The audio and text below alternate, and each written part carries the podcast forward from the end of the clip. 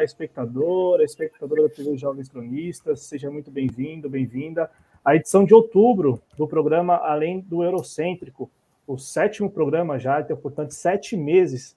Leandro Ferrari aqui com a gente no Além do Eurocêntrico, trocando essa ideia, trazendo assuntos e abordagens aí bem diferentes, né?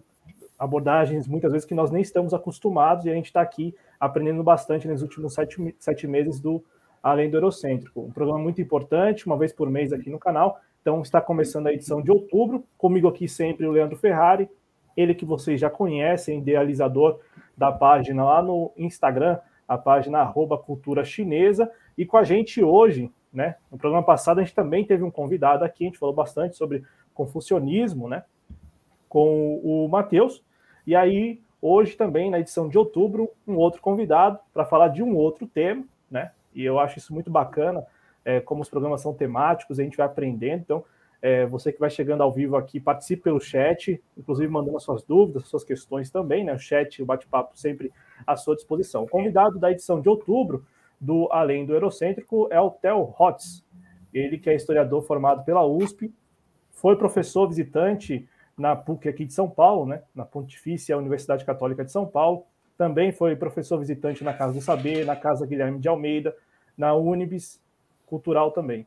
E desde 2017 ele está lá em Jerusalém. Inclusive agora ele está lá em Jerusalém, quase 11 horas da noite lá, pelo que eu conferi aqui no, no Google. Então quase 11 horas da noite está aqui com a gente, compartilhando o tempo dele generosamente com o Além do Eurocêntrico, com a TV Jovens Cruz, para trocar uma ideia com a gente sobre sionismo de esquerda. Inclusive uma pergunta que a gente lançou no chat, no chat não, no título do programa. Muita gente no chat já vai provavelmente responder se concorda, se não concorda, se existe, se não existe.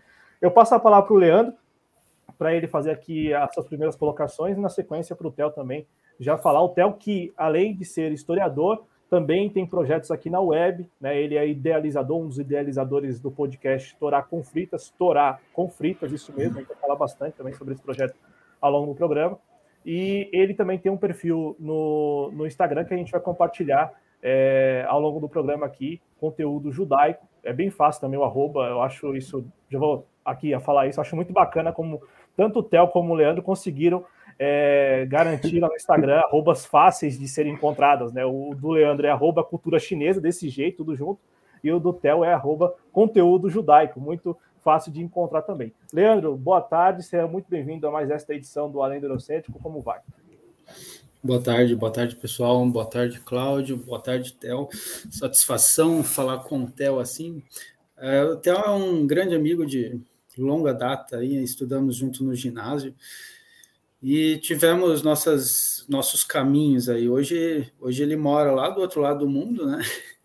E, e a gente está tendo essa oportunidade de chamar ele aí para trazer um pouquinho do, do, conhecimento que ele tem. E, e ele é um, uma pessoa assim muito sensata, é uma pessoa muito estudada. E, e vira e mexe a gente compartilha algumas coisas ali no, no, no WhatsApp. Algum, eu tento levar um pouquinho da nossa visão do que está acontecendo aqui no Brasil e ele tenta compartilhar o que está acontecendo lá em Israel.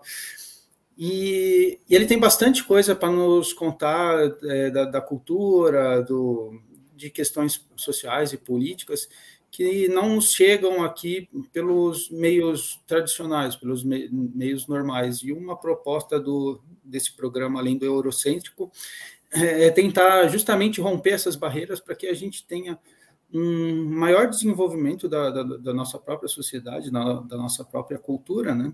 Porque até ontem mesmo eu estava lendo um livro sobre um livro sobre Confúcio, né, sobre confucionismo, que, que diz que justamente a gente tem que tentar fazer uma análise do de todo, tudo quanto é ponto que, que, que seja possível para que a gente possa seguir o nosso caminho do meio, né? Então, se a gente tem uma visão muito estreita, que é o normal daqui da nossa sociedade, como é que a gente vai tirar um caminho do meio de uma visão estreita? Né? É bem complicado. E então, eu não vou tomar muito tempo, porque o Theo ele tem muito conteúdo e ele está bem disposto aí para compartilhar o conhecimento, a sabedoria dele com o pessoal. Então, qualquer dúvida, vamos colocando no chat aí, eu já vou passar a palavra para ele. Então, Theo, muito prazer aí. É, saudações, é, é, bem legal ver tua cara aqui, apesar da grande distância, né? Pois é. Você estuda a China e eu tô quase lá, né? Estou é, na porta da Ásia. A Turquia, o Líbano e Israel são a porta da Ásia, né? E a faixa de Gaza, obviamente. Já a Península do Sinai também. É, outro dia eu estava lendo que o Egito se considera, e na verdade é, um país transcontinental. Porque o grosso do país está na África e a península do Sinai já é considerado Ásia, né? Então, é um país aí que ocupa também dois continentes. É, bom, boa tarde, é boa tarde, né? São cinco da tarde no Brasil, então boa tarde a quem está no Brasil, boa noite se tiver algum ouvinte, um telespectador aí de Portugal é, ou mesmo os brasileiros aí morando em Israel, boa noite. É, é, um prazer, é um prazer estar com vocês, é um prazer estar com você, Cláudio, com você, Leandro. É, é realmente é, é, interessante como os caminhos uh, uh, se, se distanciam e em algum momento se reaproximam. E, e, e, como é interessante tudo isso, toda essa grande revolução aí dos últimos 25 anos, a internet é realmente algo fora, é, fora do comum, é, e é um prazer estar com vocês. É, bem, desde 2017 eu estou morando em Israel, já estudava o tema Israel há, há, há bastante tempo. É, como o Cláudio falou, sou historiador é, formado pela USP e também uh, estudei hebraico, cultura judaica e literatura judaica, é, na, na, também na USP, e desde então estudo muito sobre Israel. É, quando eu, eu, nos meus estudos históricos, eu acabei me debruçando sobre um outro, me especializando sobre um outro aspecto da, da história judaica, período do segundo templo de Jerusalém, aí que pega os últimos séculos antes da Era Comum, né, antes de Cristo, e o primeiro século, o, primeiro e segundo século uh, depois de Cristo. Uh, e, e, esse acabou sendo meu, a minha área de, de maior é, é, é, especialização, mas a verdade é que lá atrás, quando eu comecei o mestrado na, na, na USP, é, a minha ideia era, era trabalhar justamente com língua e ideologia, era um mestrado na área de letras. E eu queria juntar história com o que eu estava estudando de idioma. E, e, e, a ideia veio muito. É, é, como, como ideias vêm, né? Eu estava voltando para casa lá no Tucuruvi, pegando um ônibus para ir para Guarulhos, e, e de repente. Uh, eu, eu lembrei de uma discussão que tinha havido num, num grupo é, num grupo que eu participava da internet no, no Yahoo, um grupo é, sobre assuntos judaicos, e que alguém tinha falado assim, é, como Theodor Herzl dizia, Theodor Herzl que escreveu o Estado Judeu e é considerado o pai do sionismo, uh, ele dizia, enzo agadá, e, falar, e escreveram assim em hebraico: Se vocês quiserem, não será um sonho.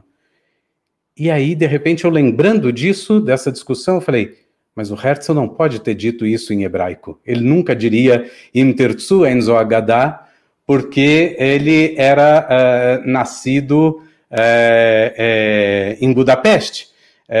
ele não falava hebraico. era nascido no, no Império Austro-Húngaro e também não falava, então, húngaro. Ele falava búlgaro, ele falava, é, é, não falava húngaro, ele falava alemão, que era a língua oficial do Império uh, Austro-Húngaro. E aí, então, eu fui me debruçar sobre essa questão da tradução. O que, que o Herzl falou, então? Né? Porque a palavra agadá, que usam em hebraico, não significa sonho, mas sempre que traduzem, fala que ele disse: se vocês quiserem, não será um sonho. Eu falei, eu preciso ver como é que está isso em alemão. E aí, pesquisando fundo, eu fui descobrir que o Herzl fez o lançamento do livro dele em três línguas ao mesmo tempo, em alemão, que ele escreveu, em inglês, que ele, é, em francês, que ele traduziu, e em inglês, que ele supervisionou a, a, a, a tradução. Uh, e a gente está falando de um livro lançado em 1886, uh, ou seja, uh, lançar um livro de maneira trilingue é, é só é, é, era uma inovação mesmo, mas era necessário porque os judeus estavam espalhados por boa parte do mundo. Enfim, e aí eu fui ver como foram essas traduções. E, e, de fato ele usa a palavra sonho, mas em hebraico a tradução ficou Agadá. E, e eu fui pensando, uh, Agadá em hebraico se refere às lendas rabínicas. Quando os rabinos, há dois mil anos atrás, queriam explicar alguma coisa que não estava muito clara no texto bíblico, eles desenvolviam histórias. Então, às vezes, é, é uma espécie de ficção rabínica, Agadá. E aí eu pensei, quem, quem traduziu para o hebraico essa frase, traduziu escolhendo a dedo essa palavra. Podia ter escrito halom, que é uma palavra que existe desde os tempos bíblicos, que é sonho. Por que, ter, por que escolher a palavra uh, uh, que se refere à lenda rabínica? O que, que ele quer dizer com isso? Uh, quer dizer, uma cutucada numa visão que existia muito comum dentro da tradição religiosa judaica, de que os judeus só retornariam uh, para a sua terra ancestral quando o Messias chegasse. E essa é uma das famosas Agadot, uh, né, o plural de Agadá, rabínicas. Então, uma das principais lendas rabínicas aí uh, desenvolvidas. Então, quando Herzl diz, se vocês quiserem realmente, não precisa ser uma Agadá, isso dentro da tradução hebraica, uh, ou, ou, seja, o tradutor para o hebraico ele, ele deu um outro significado para a palavra. Né? Não é só não vai ser um sonho, uh, mas sim não é mais aquela história que te contam lá na sinagoga que só quando o Messias vier. Não. Se vocês quiserem, pode, pode se realizar esse, se materializar esse desejo uh, nacional uh, do povo judeu uh, ainda nos nossos dias. Uh, e isso foi me levando a construir todo um, processo, um projeto de pesquisa sobre a tradução do livro do Herzl, O Estado Judeu, para o hebraico. A primeira tradução que saiu seis meses depois, seis meses depois da edição em alemão, inglês e francês uh, feito por, por, um grupo uh, do leste europeu chamado Rovevei Zion, ou Ribat Zion, que é uh, um grupo que, que defendia a, a, o ressurgimento da língua hebraica. É, o hebraico já não vinha sendo falado, ele era a língua unicamente religiosa já há, pouco mais de dois mil anos. Uh, na época de Jesus se falava aramaico, né? Os rabinos escreviam em hebraico, mas as discussões eram todas em aramaico. Então o hebraico ele estava fadado mesmo a ser uma língua religiosa. E de repente surge esse grupo no século XIX falando: não, nós vamos re retomar a nossa língua, a nossa língua ancestral, é, é, como fator identitário mesmo. A gente tem que lembrar que esse século XIX é cheio de nacionalismos na, na Europa, uh, e não exatamente no mundo uh, oriental, no Oriente Médio ainda não, mas a gente não pode esquecer que boa parte da elite, uh, da elite econômica dentro do, do Império Turco Otomano, que era todo o Oriente Médio, uh, ia muitas vezes no final do século XIX começo do século XX estudar na Europa. Estudavam justamente na Inglaterra, uh, também na França uh, e assim por diante, alguns na Alemanha, de modo que esse nacionalismo também chega ali. Né? Quando a gente no começo do, do, do, século XX, ali no, no meio da, da Primeira Guerra Mundial, o Império Turco começa a ruir ele começa a ruir por quê? Porque vários nacionalismos vão surgindo em terras diferentes, em regiões diferentes do Império Turco. Então, passa a haver um nacionalismo uh, uh, libanês ou sírio-libanês, uh, ou só sírio ou só libanês, depende de, de qual uh, grupo a gente está falando, começa a surgir o nacionalismo egípcio, o nacionalismo jordaniano, uh, enfim, todos esses nacionalismos que começam a surgir aí, e não era uh, diferente lá. A maior parte da população judaica no mundo naquele momento estava na Europa, então o nacionalismo judaico floresceu dentro da Europa, mas ele não é um fenômeno europeu por si só, ele é um fenômeno judaico que, se os judeus estivessem em outro lugar, talvez uh, tivessem é, é, o, o, o, ideário todo de autodeterminação e, e, e emancipação nacional é, poderia ter surgido em outro lugar. É, e, e, então eu fui trabalhando com o livro uh, do, do Herzl, eu peguei cinco ou seis é, termos específicos que, que aparecem no livro do Herzl em alemão, analisei esses termos, uh, termos como imigração, termos como uh, um, é, é, língua, idioma, outros, outros termos que aparecem no livro, analisei comparando com as traduções que ele fez e supervisionou em francês e em inglês, uh, e de repente fui uh, pesquisar como é que ficou na primeira tradução para o hebraico e vi que vários termos uh, não são utilizados exatamente como eles foram pensados. Então, por exemplo, é, ou seja, tem, um, tem, tem já um caráter ideológico quando o, a primeira tradução para o hebraico sai. Então, por exemplo, o termo imigração, quando Herzl fala da imigração dos judeus para uh, a terra uh, de Israel, é, na, na, época tem aí vários nomes esse, esse, essa região. Né? A, a Igreja Católica já se referia desde há muito tempo como região da Palestina, aparece em muitas Bíblias, aparece em Bíblias católicas aparece sempre um mapa. A Palestina do Velho Testamento, a Palestina na época de Jesus, aparece assim. Uh, esse é um nome já romano, né? Uh, mas o Império Turco, em geral, no, na documentação uh, turca, aparece essa região como é, a Terra Santa, é, porque era uma terra de peregrinação, né? É, cristã, muçulmana e judaica, que tinha maioria muçulmana naquele momento uh, no final do século XIX até a década de 1880, é, quando começam aí as grandes vagas imigratórias é, judaicas. E você tem, além dos judeus que estão na Europa, você tem os judeus que estão vivendo no mundo Uh, no mundo do Império Turco Otomano, no mundo árabe.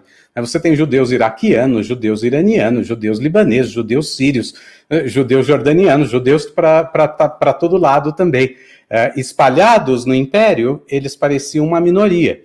Mas se eles se concentrassem em uma única área, se tornariam maioria naquela área. Né?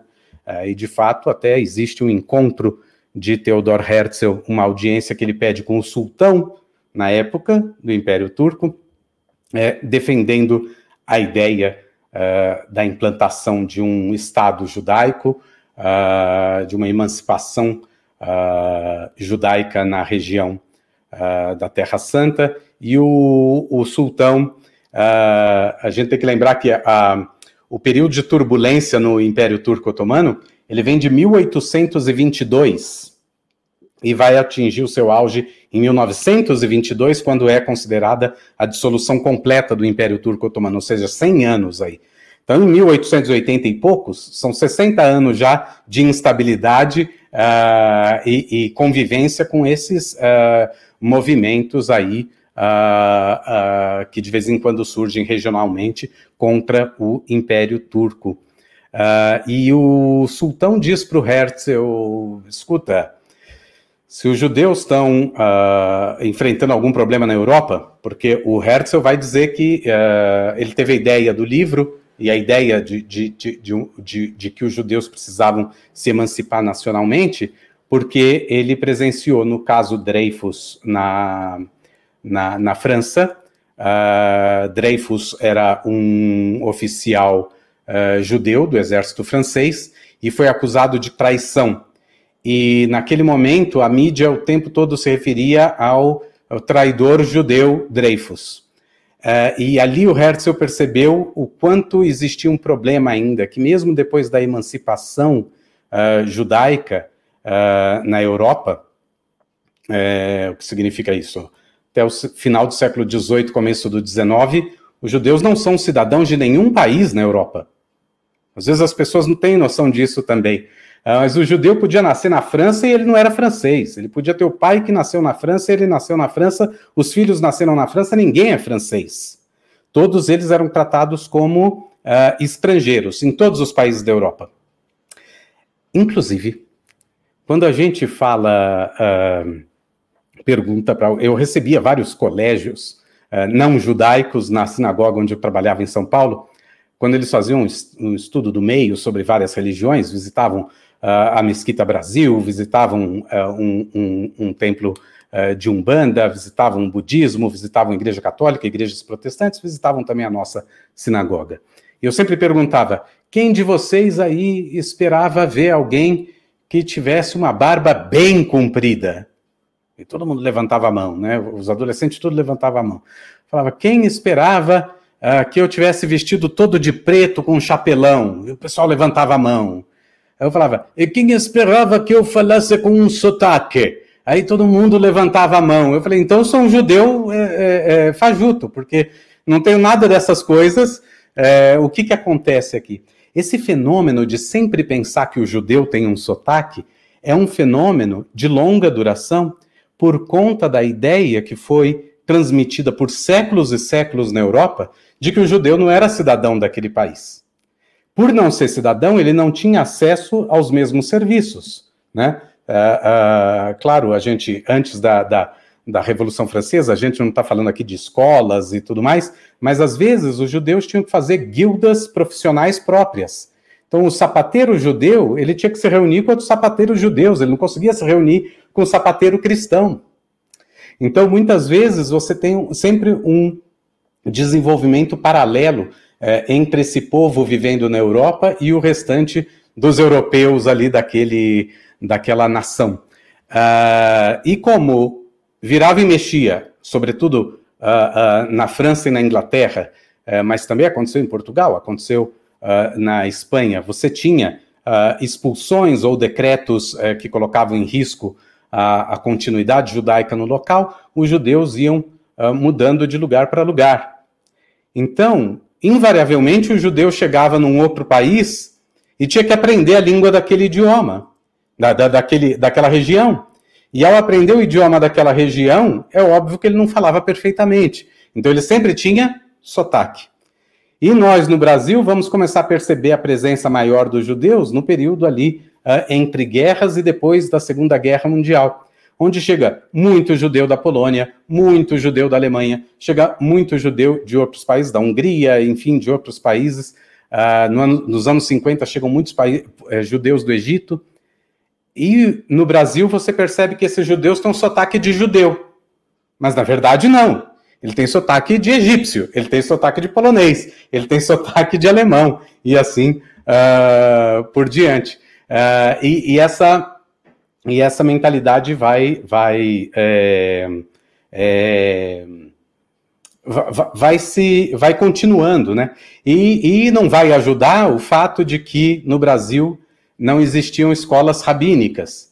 É, então, invariavelmente, o judeu brasileiro que tinha nascido no Brasil e queria uh, se tornar rabino, ele tinha que ir para fora do país para estudar e voltava com algum sotaque, com algum maneirismo de alguma região. O Ferrari está aí, morando há quantos anos já no Rio Grande do Sul. É, ele fala, ele fala, ele não fala exatamente como ele falava quando, quando eu estudava com ele, quando ele era um guarulhense. Ele fala, por quê? Porque ele desenvolve os maneirismos. Isso é absolutamente é, normal. Então, uh, esses judeus voltavam com esses maneirismos. Ou, às vezes, você não tinha os judeus que iam estudar fora mas que no Brasil a gente acabava importando rabinos que vinham de fora. E o maior expoente deles foi, uh, na era midiática, né, foi o rabino Henry Sobel, uh, que nasceu em Portugal, na verdade, mas aos dois anos foi para os Estados Unidos. E nos anos 70 chega no Brasil com um sotaque completamente carregado, e todo mundo lembra da voz dele, e ele é o judeu por excelência que aparece na TV, e ele tem sotaque. Então, essa, essa percepção de que o judeu é sempre um estrangeiro é, é, tem muita influência sobre uh, o antissemitismo que vai aparecer na Europa, ou melhor, que se desenvolvia na Europa desde tempos longínquos, que começou uh, a partir de, de, de, uma ótica teológica uh, uh, antijudaica, que, que, que, foi se desenvolvendo ali no começo da Idade Média, no final da Idade Antiga, começo da Idade Média, uh, que atingiu auges nas Cruzadas é, é, e na Inquisição na Idade Moderna, na Espanha e Portugal, é, e, e, e que depois com o cientificismo do século XIX, vai se travestir de teoria racial, e aí o antissemitismo vai virar. Eu, costumo dizer que antes não tinha antissemitismo, tinha judeofobia, no sentido de é, era uma aversão a tudo que fosse judaico, porque era uma, uma visão mais religiosa da coisa, apesar de se perceber como um povo estrangeiro. É, os europeus percebiam assim. Mas na hora que isso começa a ganhar um caráter é, racial, então o nome vai ganhar um nome racial também, antissemitismo. Uh, e, e, o Herzl ele chega com essa ideia. Uh, ao presenciar esse antissemitismo, ele falou: olha, depois de toda essa emancipação que teve, depois da, da Revolução Francesa, os judeus foram uh, se tornaram cidadãos do país, podem ir para as escolas, vão para as universidades, é, podem estudar o que forem. Antes o judeu ou ele era comerciante ou ele era rabino, né?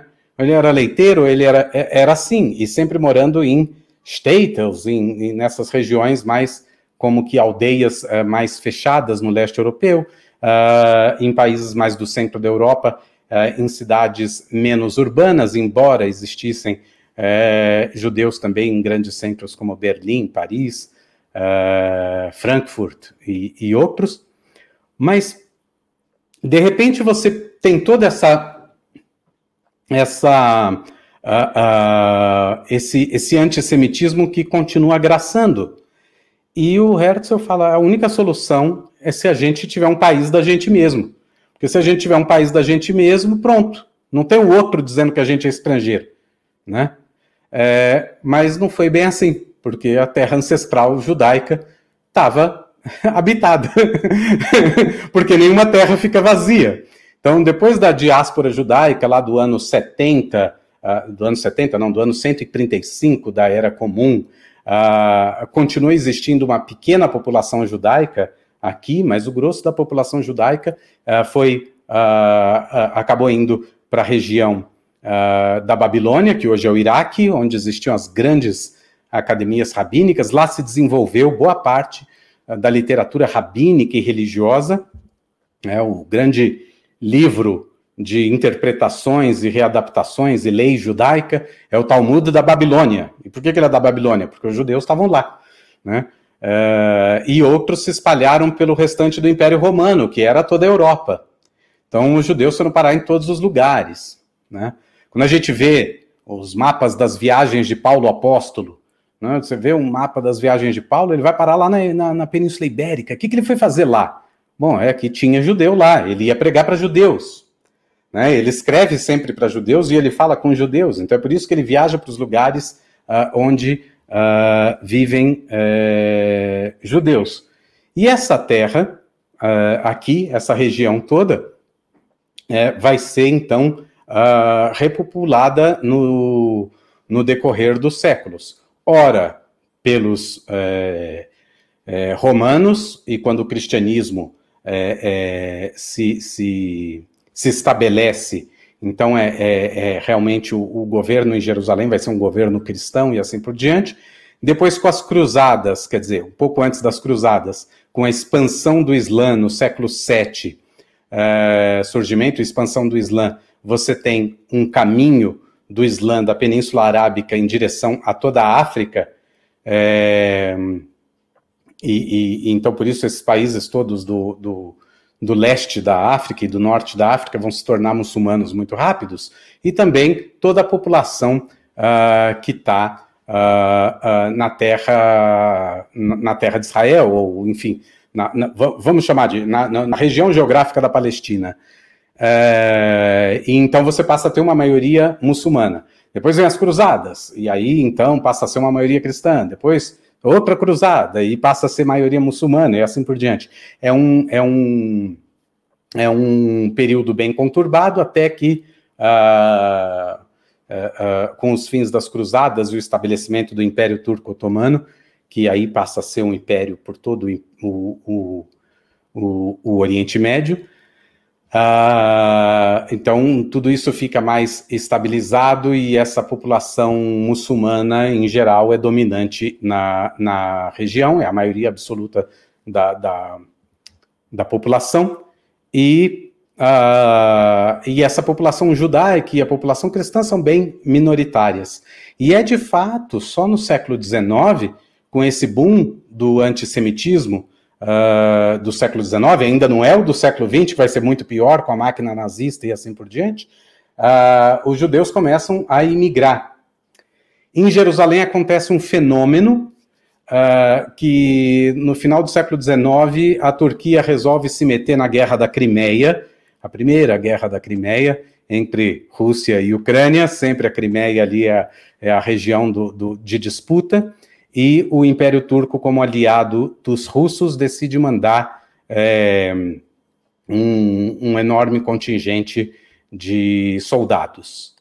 Como ah, nesses países muçulmanos, judeus e cristãos são considerados pela lei islâmica como no momento, na, na, época, hoje ainda existem alguns países assim, mas cidadãos é, livres, mas de segunda classe. Existem impostos especiais, é, porque você é o. Você é o Dimi. Dimi é uma, é uma é, minoria que também é monoteísta, mas não é islâmica. Essa é a definição. E essas minorias é, monoteístas não islâmicas é, tem uma série de, de leis sobre elas, é, impostos específicos, é, leis sobre como construir su, seus templos religiosos e assim por diante.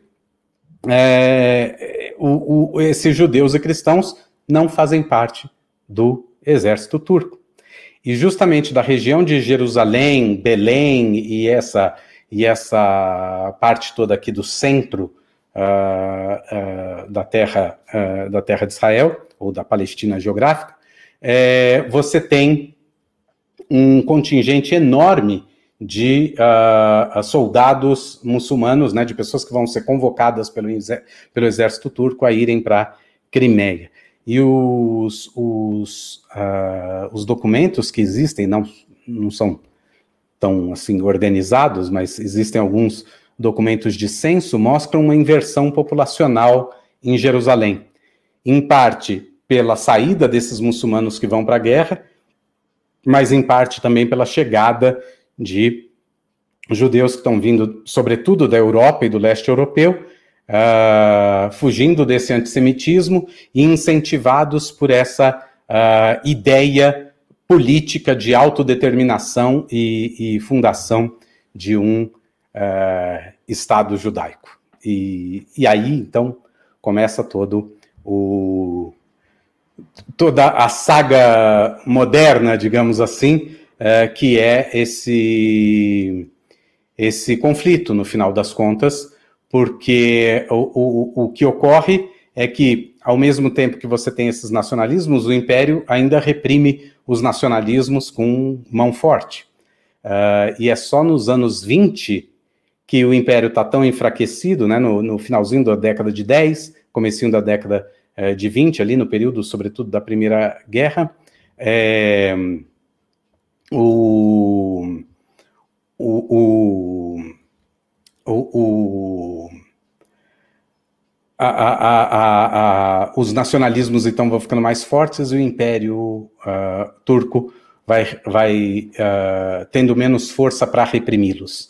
E aí a gente começa a ver, por exemplo, uh, o... regiões que tinham sido do Império Turco e que já tinham passado para a mão dos ingleses uh, vão começando a ter aí seus movimentos uh, nacionalistas é, é, nascentes, né? E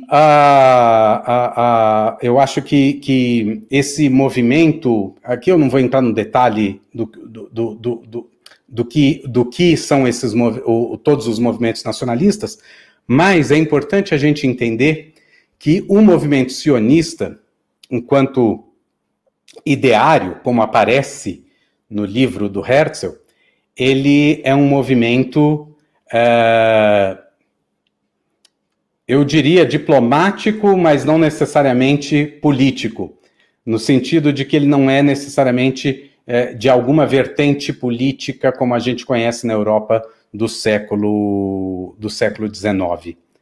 Uh, mas é, no final do século XIX, começo do século XX, o ideário sionista é particularmente popular no leste europeu, sobretudo na Rússia.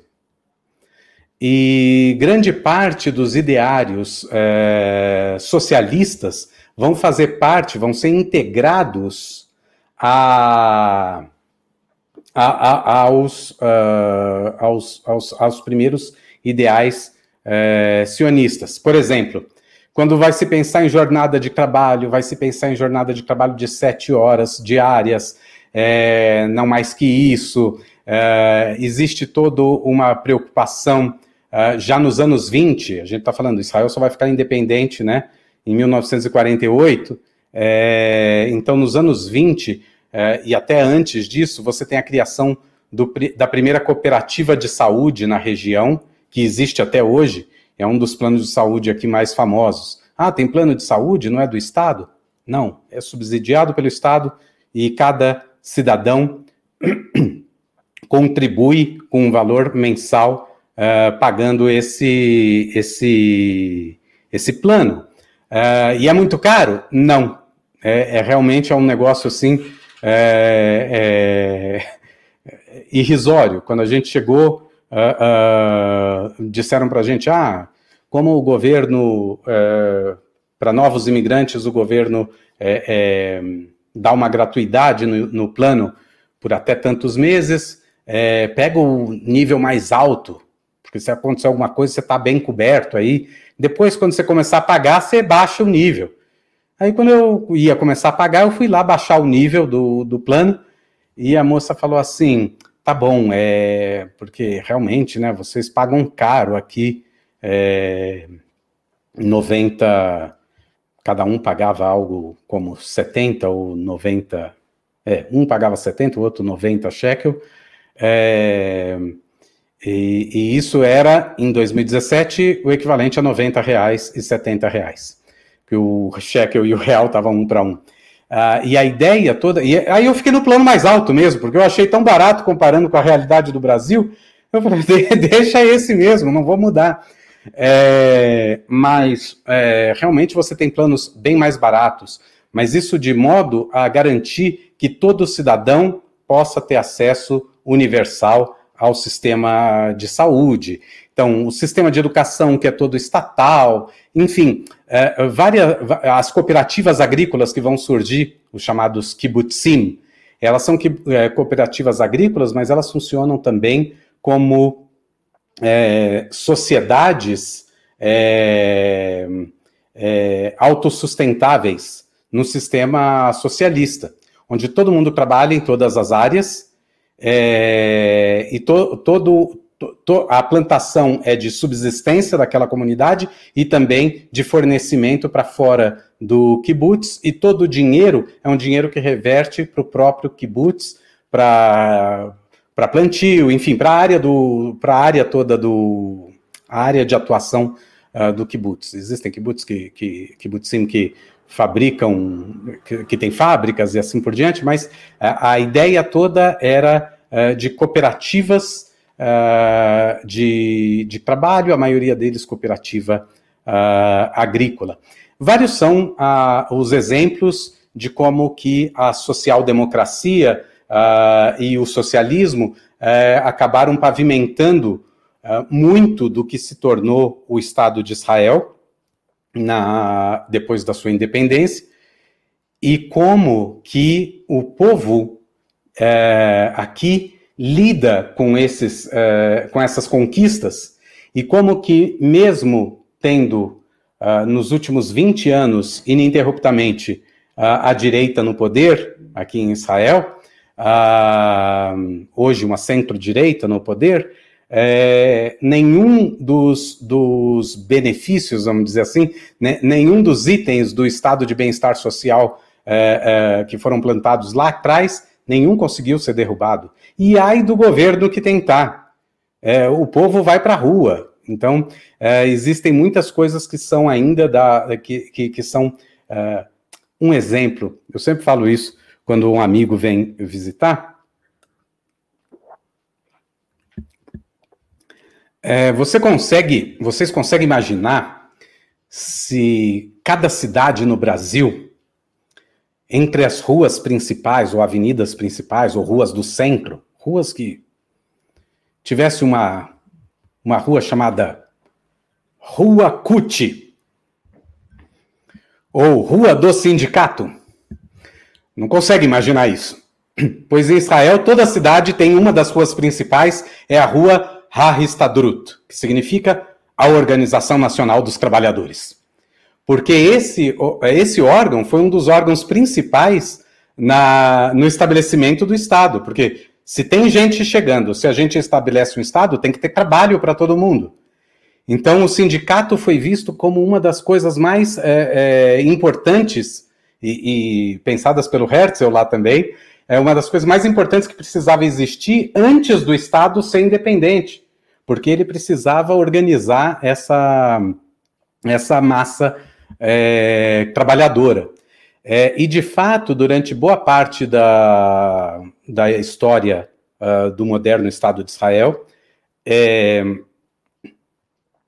talvez os últimos 20 anos meio que desequilibraram isso, porque foram 20 anos de, de governo de direita, mas até o ano 2000 você tinha a maior parte da história desse Estado partidos uh, de esquerda, ora o Partido Socialista, o MAPAI, e ora o Partido Trabalhista, o Avodá, é, e, e, e, de modo então que a gente consegue é, responder ali a pergunta que o Felipe no chat ali deu um spoiler. Claro que tem sionismo de esquerda. Felipe, você deu um spoiler, foi ótimo, foi ótimo. Ninguém estava é, é, é, discordando, não. Era justamente chamar a atenção das pessoas para esse fato. Existe sim uh, o sionismo de esquerda, e na verdade ele acabou sendo o primeiro dos sionismos, né? Porque é nos anos 50 que vai começar a surgir ali a, a, as primeiras agremiações é, sionistas é, de direita. É, claro, você tem antes no, do, do, da criação do Estado também grupos de, de direita, grupos de esquerda, isso é absolutamente normal, mas enquanto é, organismo é, é, é político, né, é, realmente organizado e tal, você tem o grosso está na mão uh, desses, desses uh, partidos aí de esquerda. Então, esses valores da, daquela esquerda socialista, trabalhista, social-democrata, esses são os valores que vão pautar aí a ideia do Estado uh, de Israel. É claro que no meio de tudo isso tem a história do conflito. Vamos eh, deixar ele um pouquinho para daqui a pouco. Eu queria saber se de repente aí tem alguma dúvida de vocês, vocês queriam fazer claro. alguma pergunta? Claro, vou, vou passar no chat antes, Theo, só para registrar o público que nos acompanha ao vivo na tarde desta segunda-feira, 18 de outubro, aqui no YouTube, no Twitter no Facebook o Felipe Sabra, né, citado pelo Theo aqui, ele escreve, escreveu ontem, então foi um spoiler de um dia, né? quase 24 horas antes ele escreveu isso, então vi, aqui tá o horário. Espero que ele esteja assistindo. É, se não estiver ao vivo, vai assistir depois, né? É, mas ele escreveu aqui, sionismo de esquerda existe sim. Sou cidadão israelense, vivo em Israel é, tem 12 anos, ele é ex-militar lá em Israel, eleitor do Meretz, aí ele escreve aqui entre parênteses, tipo um pessoal israelense, e diz que é sionista de esquerda com orgulho. A Ana Gisele Garcia Alanis está aqui com a gente, ela que esteve com a gente também no Clube da Esquerda recentemente. tem um canal no YouTube, quem ainda não conhece, procure do jeito que está aqui, ó, no comentário dela, Ana com dois N's, é, Gisele com dois L's, Garcia Alanis. A Emília Machado, sempre com a gente aqui, ela que é uma espectadora assídua do Além do Eurocêntrico. A Tarsila Siriaco Gomes. Um beijo, Tarsila! Tá aqui, ó. Boa tarde, meus queridos Theo e Leandro. O, o Carlos Corrêa também com a gente. E quem mais? O VK, né? Mandou aqui um assistindo e um joinha. E a Marina Castro mandando boa tarde para a gente. Quero registrar que nós, né, como temos feito já há algum tempo, lançamos uma enquete. E a enquete é: você sabe o que é sionismo? Sim ou não? Por enquanto, sim, ganhando aí 73% dos que responderam responderam sim a esta pergunta. Ô, ô Theo, é, para devolver a palavra para você e fazer aqui também uma pergunta. O que, que diferencia, e aí, é, obviamente, muito importante toda esse, essa contextualização histórica, né? A propósito, quero deixar registrado aqui que foi a primeira vez, por exemplo, que eu ouvi é, o termo independência do Estado de Israel. Com, eu, eu, falo isso porque aqui nós já tivemos muitas discussões a respeito disso, sobretudo nos momentos mais calorosos dessa, desse conflito é, entre Israel e a Palestina, e a gente sempre escutou aqui quem vem falar sobre a criação do Estado de Israel apenas, né, não esse processo. Ou fundação. De, é, fundação, imposição também. E aí eu, eu, ouvi de você, você falando que em dado momento ali, antes mesmo da, da, da formação do Estado de Israel e tal, em, em 48 pela ONU, é, uma mudança do perfil de quem vivia na região. Você citou aí o aspecto das guerras, da, da guerra e tal, os muçulmanos tendo que ir para a guerra, enquanto isso os judeus chegando. É, como que você e aí eu falo isso porque você também tem o, o Torá com fritas e tal. Como que você responde a quem, por exemplo, é, vê que havia mais muçulmanos na região quando da formação de Israel e não o contrário, né? Tanto é que a gente sabe aí do Nakba e o movimento de, do êxodo lá de quase um milhão de muçulmanos e tal. Depois também, é, isso tudo já depois da formação do Estado de Israel. Então, portanto, um pouco já do que você vai abordar, acho que agora, né? é, que é esse sionismo mais moderno. E também te pergunto, é o que, que diferencia o sionismo de esquerda, aquele que talvez tenha sido responsável pela, pelo início do sionismo mesmo e, e também a conversão do sionismo em, em, práticas políticas. Você citou aí, por exemplo, o sistema de saúde, citou também essa, essas organizações em cooperativas. Então, o sionismo de esquerda, com também ali é, referências em em partidos socialistas e tal, ou no socialismo propriamente dito, é, que se transforma, se converte em, em, práticas políticas, em políticas públicas mesmo e tal, é, no sentido da sociedade, desse sionismo que hoje é um sionismo muito é, caracterizado pelo lobby, também pelo, pelo aspecto bélico, a, até mesmo um tanto. É, não, sei se, se caberia, mas um, um tanto, vou usar esse termo de novo, um tanto impositivo, é, uma vez que o histórico, como você mesmo disse, era um histórico em que os judeus eram minoria na Europa, se viram ali diante de uma situação para lá de desconfortável, e hoje, talvez, para muitos, esse sionismo moderno impõe isso aos palestinos, por exemplo, impõe isso ao, aos árabes. Então, o que, que diferencia o sionismo de esquerda do sionismo de direita, já pensando nesse sionismo mais moderno? Tá ok. Bom, uh, primeiro, uh, quando eu falei de uma inversão populacional aí, eu estava falando mesmo da região de Jerusalém. Censos da cidade de Jerusalém mostram essa, uh, não diria nem inversão, mas essa diminuição drástica de, na contagem da população muçulmana e um aumento na contagem da população eh, judaica. Na região como um todo, a maioria era muçulmana. A maioria dessa população é muçulmana. É, e, e, enfim, antes de responder essa pergunta sobre as diferenças do socialismo, eh, do, do sionismo de esquerda e o sionismo de direita, uh, existe, existe um. Tocando aí no assunto da, da fundação do Estado de Israel, da independência do Estado de Israel, Uh, eu uso o termo independência porque na prática foi um processo de independência do Reino Unido. Porque com a fragmentação do Império Turco Otomano, as pessoas às vezes perdem isso de referência, né? A partir dos anos 20, uh, ah, cada região aí do Império Turco uh, uh, meio que foi ficando, entre aspas, autônoma, porém não muito, porque a, a Turquia tinha se posicionado na Primeira Guerra Mundial ao lado da Alemanha, uh, e tinha, tinham perdido a guerra, e a Inglaterra e a França usaram o, terri o território desse Império Turco Otomano uh, de espólio de guerra. Uh, pouca gente é, é, lembra ou, ou, se lembra, não faz a ligação direto do porquê que tantos libaneses e tantos sírios falam francês fluentemente. Falam francês fluentemente até hoje, além do árabe. O árabe é a língua nacional, mas a maioria dos, dos libaneses fala francês.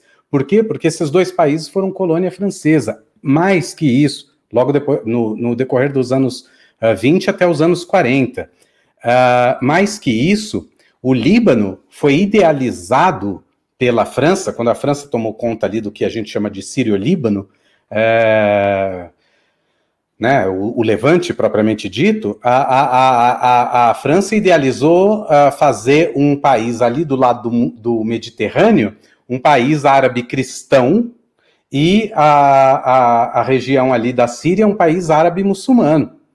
Essa era a ideia. A ideia é que seriam duas colônias, uma muçulmana e uma cristã.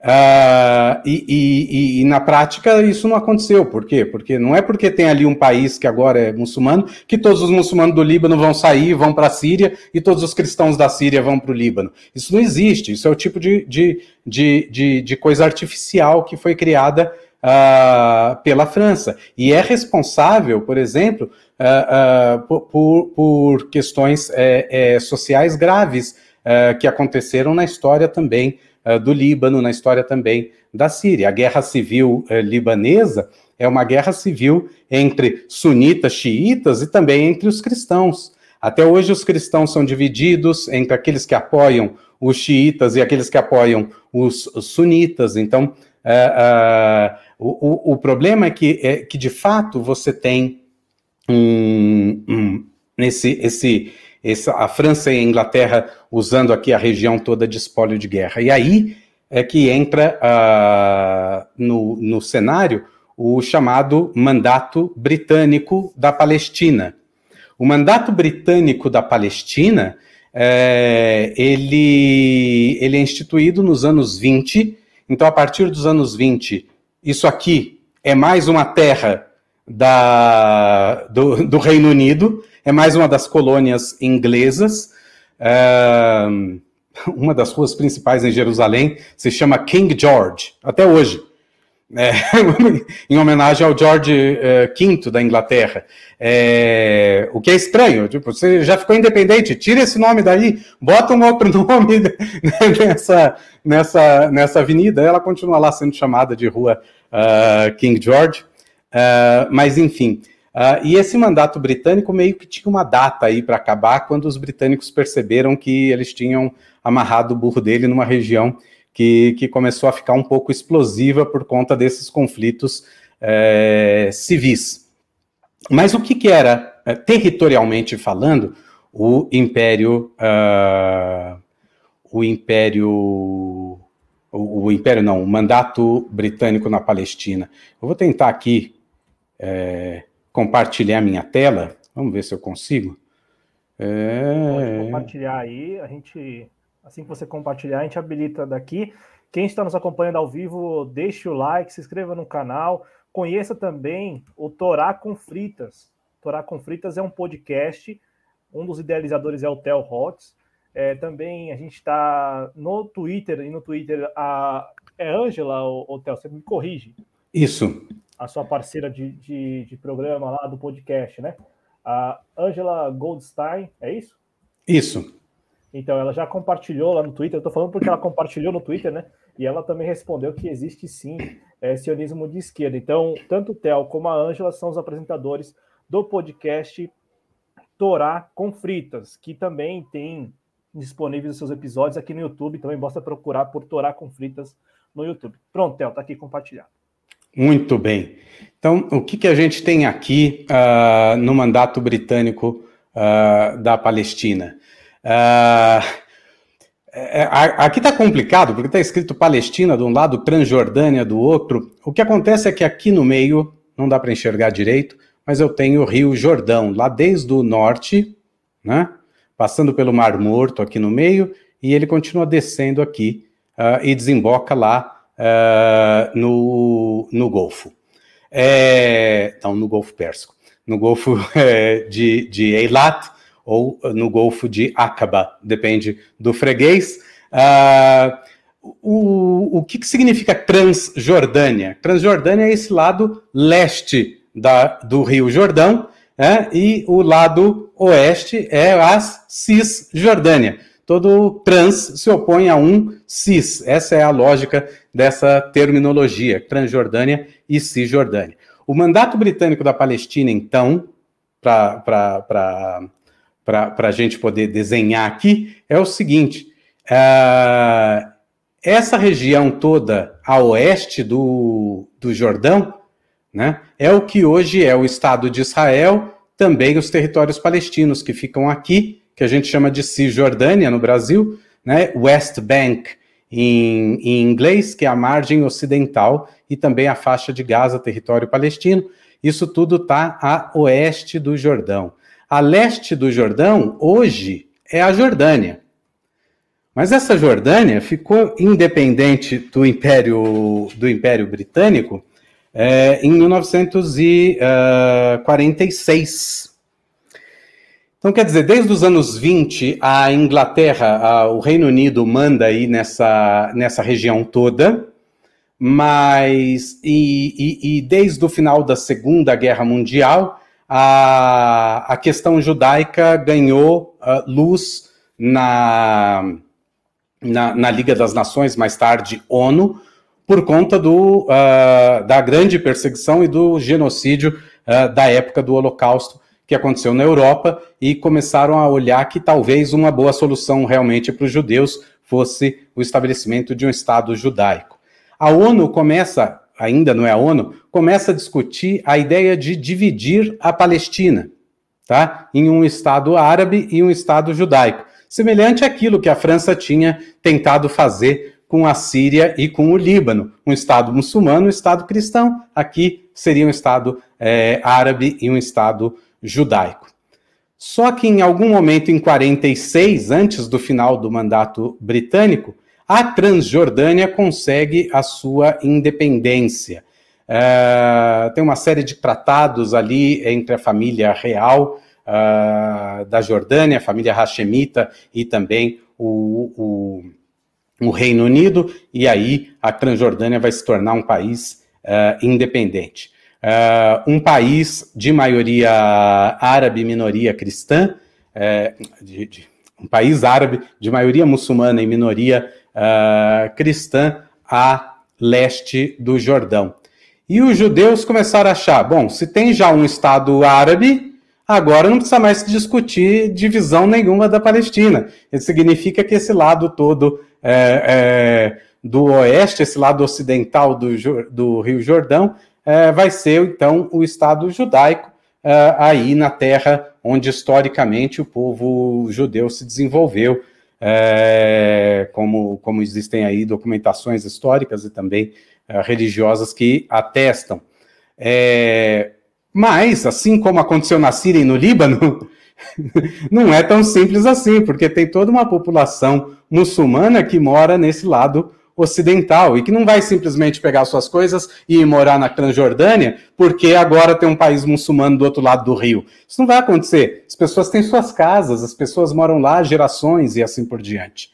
Uh, então uh, começa toda essa o conflito começa a se focar ali. Não vai ter um conflito na Jordânia. Por quê? Porque é um país é, é, majoritariamente é, muçulmano, uma minoria cristã que não tinha nenhuma aspiração uh, nacional. É, mas, uh, quando esse país se chama de Transjordânia, é, tem um recado ideológico por trás, né? Se existe uma Transjordânia, é porque tem uma Cisjordânia. Por que, que eu estou falando isso? Por que, que isso é importante? Porque lá em 1948, vamos lá, não vou pular. 47, a ONU finalmente decide, então, dividir a, a, a, Palestina. De que Palestina eles estão falando? Agora eles estão falando só da região ocidental. E eles propõem uma divisão ali uh, de 47 uh, ah, entre um Estado judaico e um Estado árabe, que virou um, um retalho. Era um pedaço judaico com um pedaço árabe, com um pedaço judaico aqui, eram grandes enclaves, e você não tinha um Estado que seria contínuo, nem para os judeus, nem para os uh, muçulmanos da região. Uh, nessa época a gente já chama de Palestina mesmo, porque foi esse o nome que uh, o mandato deu à região toda de Palestina. Uh, o dinheiro da época eram as liras palestinas, era escrito Palestine Bank, é, e, e, as notas da época são escritas em inglês, em árabe e em hebraico, é, da época do mandato da, da Palestina.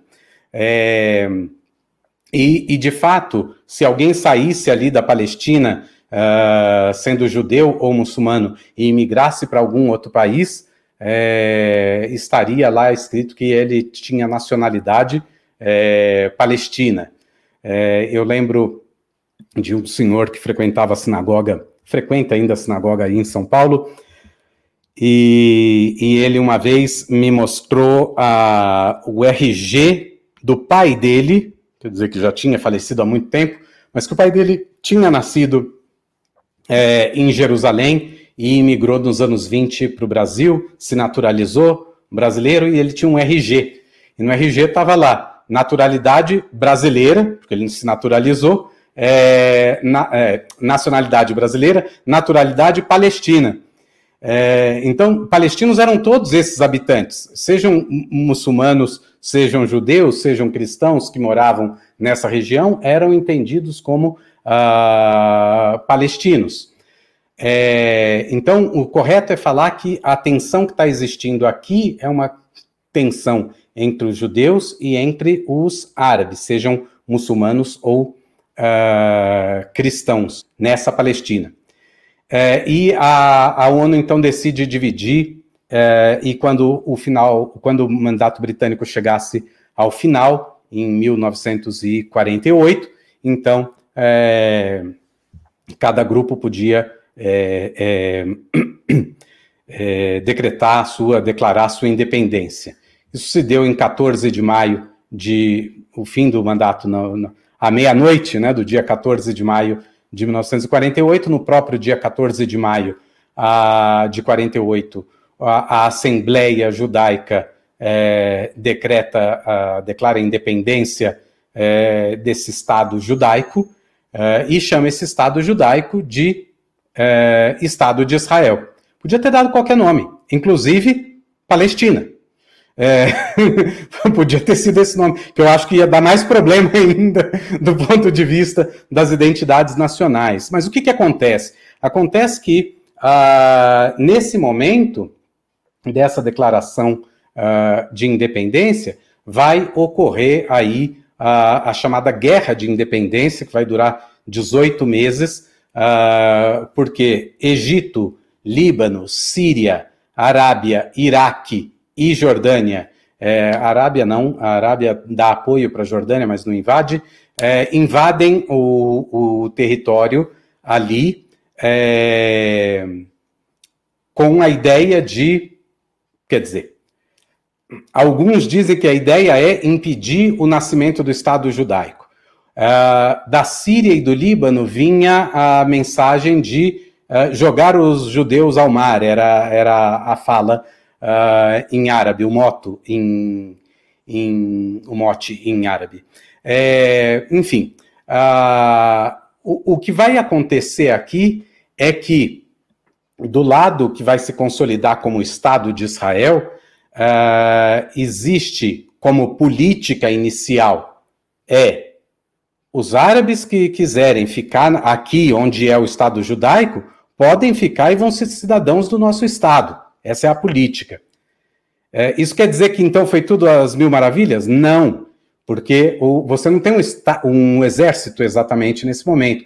Você tinha as, a, os grupos paramilitares que atuavam contra os ingleses, né? E tinha grupos de esquerda e de direita uh, lutando contra os ingleses, que nesse momento se tornam como que o exército nacional. Então, você tem é, excessos, sim, existem regiões em que ocorrem massacres, é, é um horror, é, isso, isso tudo vem sendo descoberto é, nos últimos anos, porque vocês sabem como é, né? Todo país que faz alguma atrocidade costuma esconder seus documentos, decretar sigilo e essas coisas. Uh, não foi uh, diferente aqui, uh, porque aqui é um país como outro qualquer, para o lado bom e para o lado ruim também.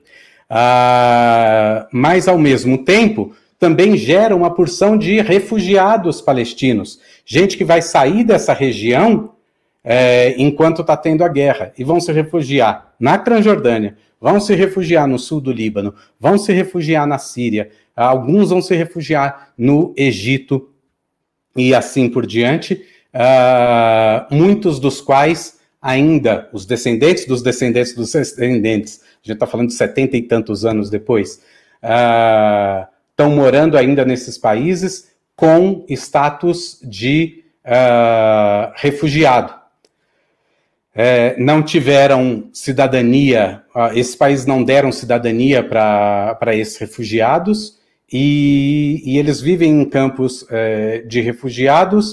Uh, uma primeira geração vai nascer nesses campos, uma segunda geração, e já tem terceira geração uh, e quarta nascendo nessas, uh, nessas, nesses campos aí, no Líbano, na Síria, na Jordânia e no Egito. É... E o que, que acontece como resultado aí dessa guerra de independência em 49? O que, que aconteceu? Bom, o Egito conseguiu conquistar apenas uma pequena uh, porção de terra uh, aqui que a gente conhece hoje como faixa de Gaza. O Egito conquista isso em 1949 e a Jordânia conquista parte do que eles chamam de uh, Cisjordânia. Eles chamam de Cisjordânia tudo mas ele conquista parte. E aqui é uma coisa que precisa ser chamada a atenção. De 48 até 1967, essas regiões, que hoje a gente chama de Cisjordânia e faixa de Gaza, não estavam sob controle israelense. Essas, eh, eh, essas uh, regiões não estão sob ocupação israelense até 1967.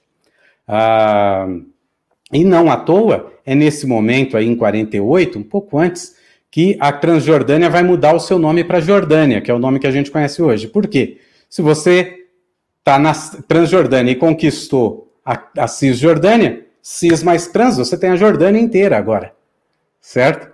Então, isso é importante para a gente entender porque o estado uh, iminente de guerra da Jordânia contra esse nascente Estado de Israel aqui uh, vai ser uma guerra que vai dizer que o Estado de Israel ocupa sim, ocupa o quê? A Cisjordânia, e não no sentido palestino do termo, ocupa a Cisjordânia, que é uma terra jordaniana, e aqui tem um outro problema de todo o Oriente Médio.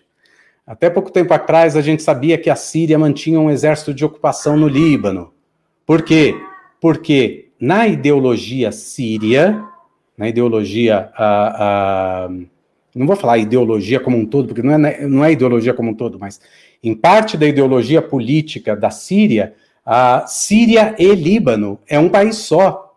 E o Líbano não tem que existir, tem que ser tudo Síria. Pro, pra, em parte das, da ideologia eh, libanesa, o Líbano, parte da Síria e parte norte aqui do que hoje a gente chama de Israel, é uh, Líbano. Então, porque essas fronteiras nunca foram determinadas, esses nacionalismos todos que surgiram, surgiram dentro do Império Turco-Otomano. Não tinha uh, essas uh, é, é, fronteiras é, realmente claras, né? O que, que era o que. Enfim, o que, o que acontece em 67 com a Guerra dos Seis Dias é que Israel consegue é, empurrar os jordanianos para fora da Cisjordânia, de volta para a Jordânia, e consegue empurrar os egípcios do, da faixa de Gaza. E aqui, aí é a minha opinião, é a minha opinião como historiador e como judeu e como uh, professor uh, do tema e como quem cidadão israelense e que já leu é, é, muito sobre o assunto, eu acho que aqui tem um, um, um erro de cálculo é, israelense. No momento que em 67 uh, Israel é, empurra, né, tira os jordanianos do governo da Cisjordânia, naquele momento era o momento de se ouvir o, a voz do nacionalismo palestino. Naquele momento era o momento de se ouvir essa voz e não de tentar calar essa voz. Por quê? Porque ao calar a voz, você fez exatamente aquilo que a Transjordânia tinha feito, que a Jordânia tinha feito, que durante 19 anos ocupou aquela região e, aquela região ninguém falava de Palestina, ninguém falava de nacionalismo palestino até 67. Por quê? Porque os jordanianos, o governo jordaniano não permitia isso. Ali, para todos os efeitos, era Jordânia. Aliás, até hoje, os cidadãos muçulmanos nascidos ali na, na região da Cisjordânia é, têm direito a passaporte jordaniano, né? É, e viajam para Amman para pegar avião e assim por diante, porque existem implicações é, para entrar no Estado de Israel, enfim, aquela coisa toda. É, outros vão me dizer, vão responder para mim, eu sou consciente da resposta deles, que não foi erro de cálculo, porque existia um problema estratégico ali. Você tinha movimentos que eram nacionalistas, mas que eram nacionalistas beligerantes, é, e assim por diante. É, eles vão dizer, não tinha com quem conversar. Bom, tinha com quem conversar. Eles não eram moderados, isso a gente pode falar é, naquele momento. Mas é quem está ali. Você tem que conversar com quem está ali. Não adianta ficar esperando o que vai vir. E nisso tem uma ocupação aí que se estica aí por mais de 50 anos sobre a Cisjordânia. Desde 2006 não existe mais ocupação israelense na faixa de Gaza, que Israel se retirou totalmente da faixa de Gaza, só que coordenou junto com o Egito o chamado bloqueio à faixa de Gaza, ou boicote à faixa de Gaza, que é um dos principais problemas é, humanitários ali. E esse bloqueio foi decretado quando o Hamas não aceitou uh, o resultado das eleições uh, onde o Fatah ganhou. Uh, o Fatah ganha na Cisjordânia e o Hamas não aceita esse, essa vitória e toma o poder em Gaza. E existem, no momento, dois governos palestinos. Né? A gente às vezes fala a Autoridade Nacional Palestina e entende que ah, é governa sobre a Cisjordânia e Gaza. Não é. Governa só sobre a Cisjordânia. Sobre Gaza é outra entidade uh, e que não faz parte da Autoridade Nacional uh, Palestina. É, e, e, o gato resolveu aqui usar o. gatinho se acordou? o... Então, o, o, o, o que acontece, é, e, essa organiza, e o Hamas é considerado é, dentro da, da, da, do, do, da Autoridade Nacional Palestina ou dentro do, dos territórios palestinos como um partido político, mas tanto Israel quanto o Egito consideram o Hamas um grupo terrorista. Então, daí o bloqueio. O bloqueio é para evitar uh, uh, o, o a, a, o contrabando de, de, de, armas entre, entre uh, facções que estejam no Egito uh, para levar armas para dentro de Israel, para dentro da faixa de Gaza e assim por diante. Uh, eu não sei até que ponto esse bloqueio realmente funciona, porque a gente vê aí é, o quanto de tempos em tempos existem muitos foguetes que vão ser lançados aí de Gaza em direção ao, ao território uh, do Estado de Israel. Então, é, é, tal contrabando ou fabricação desse armamento está acontecendo dentro da faixa de Gaza. Eu, particularmente, acho que é... sim, é um problema você ter uh, esse grupo com amplo acesso, mas uh, é um problema também você ter uma região toda fechada, onde é, os cidadãos desse lugar não têm uh, qualquer tipo de mobilidade, eles não têm como sair da faixa de Gaza. No começo da pandemia, era um dos lugares onde o vírus é um dos lugares no mundo onde o vírus mais demorou para entrar. E durante meses é, tinha tido dois casos de coronavírus. Por quê? Porque eles já estavam em isolamento social. Olha, olha que loucura.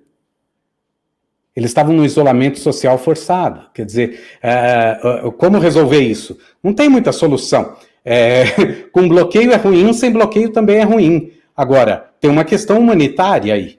Então, a questão humanitária precisa ser pensada, no meu uh, entender. Ô, o que acontece. Oi. Não, e também, eu não sei se você concorda, mas acaba legitimando esses grupos, né? Uma vez que essas pessoas ficam ali.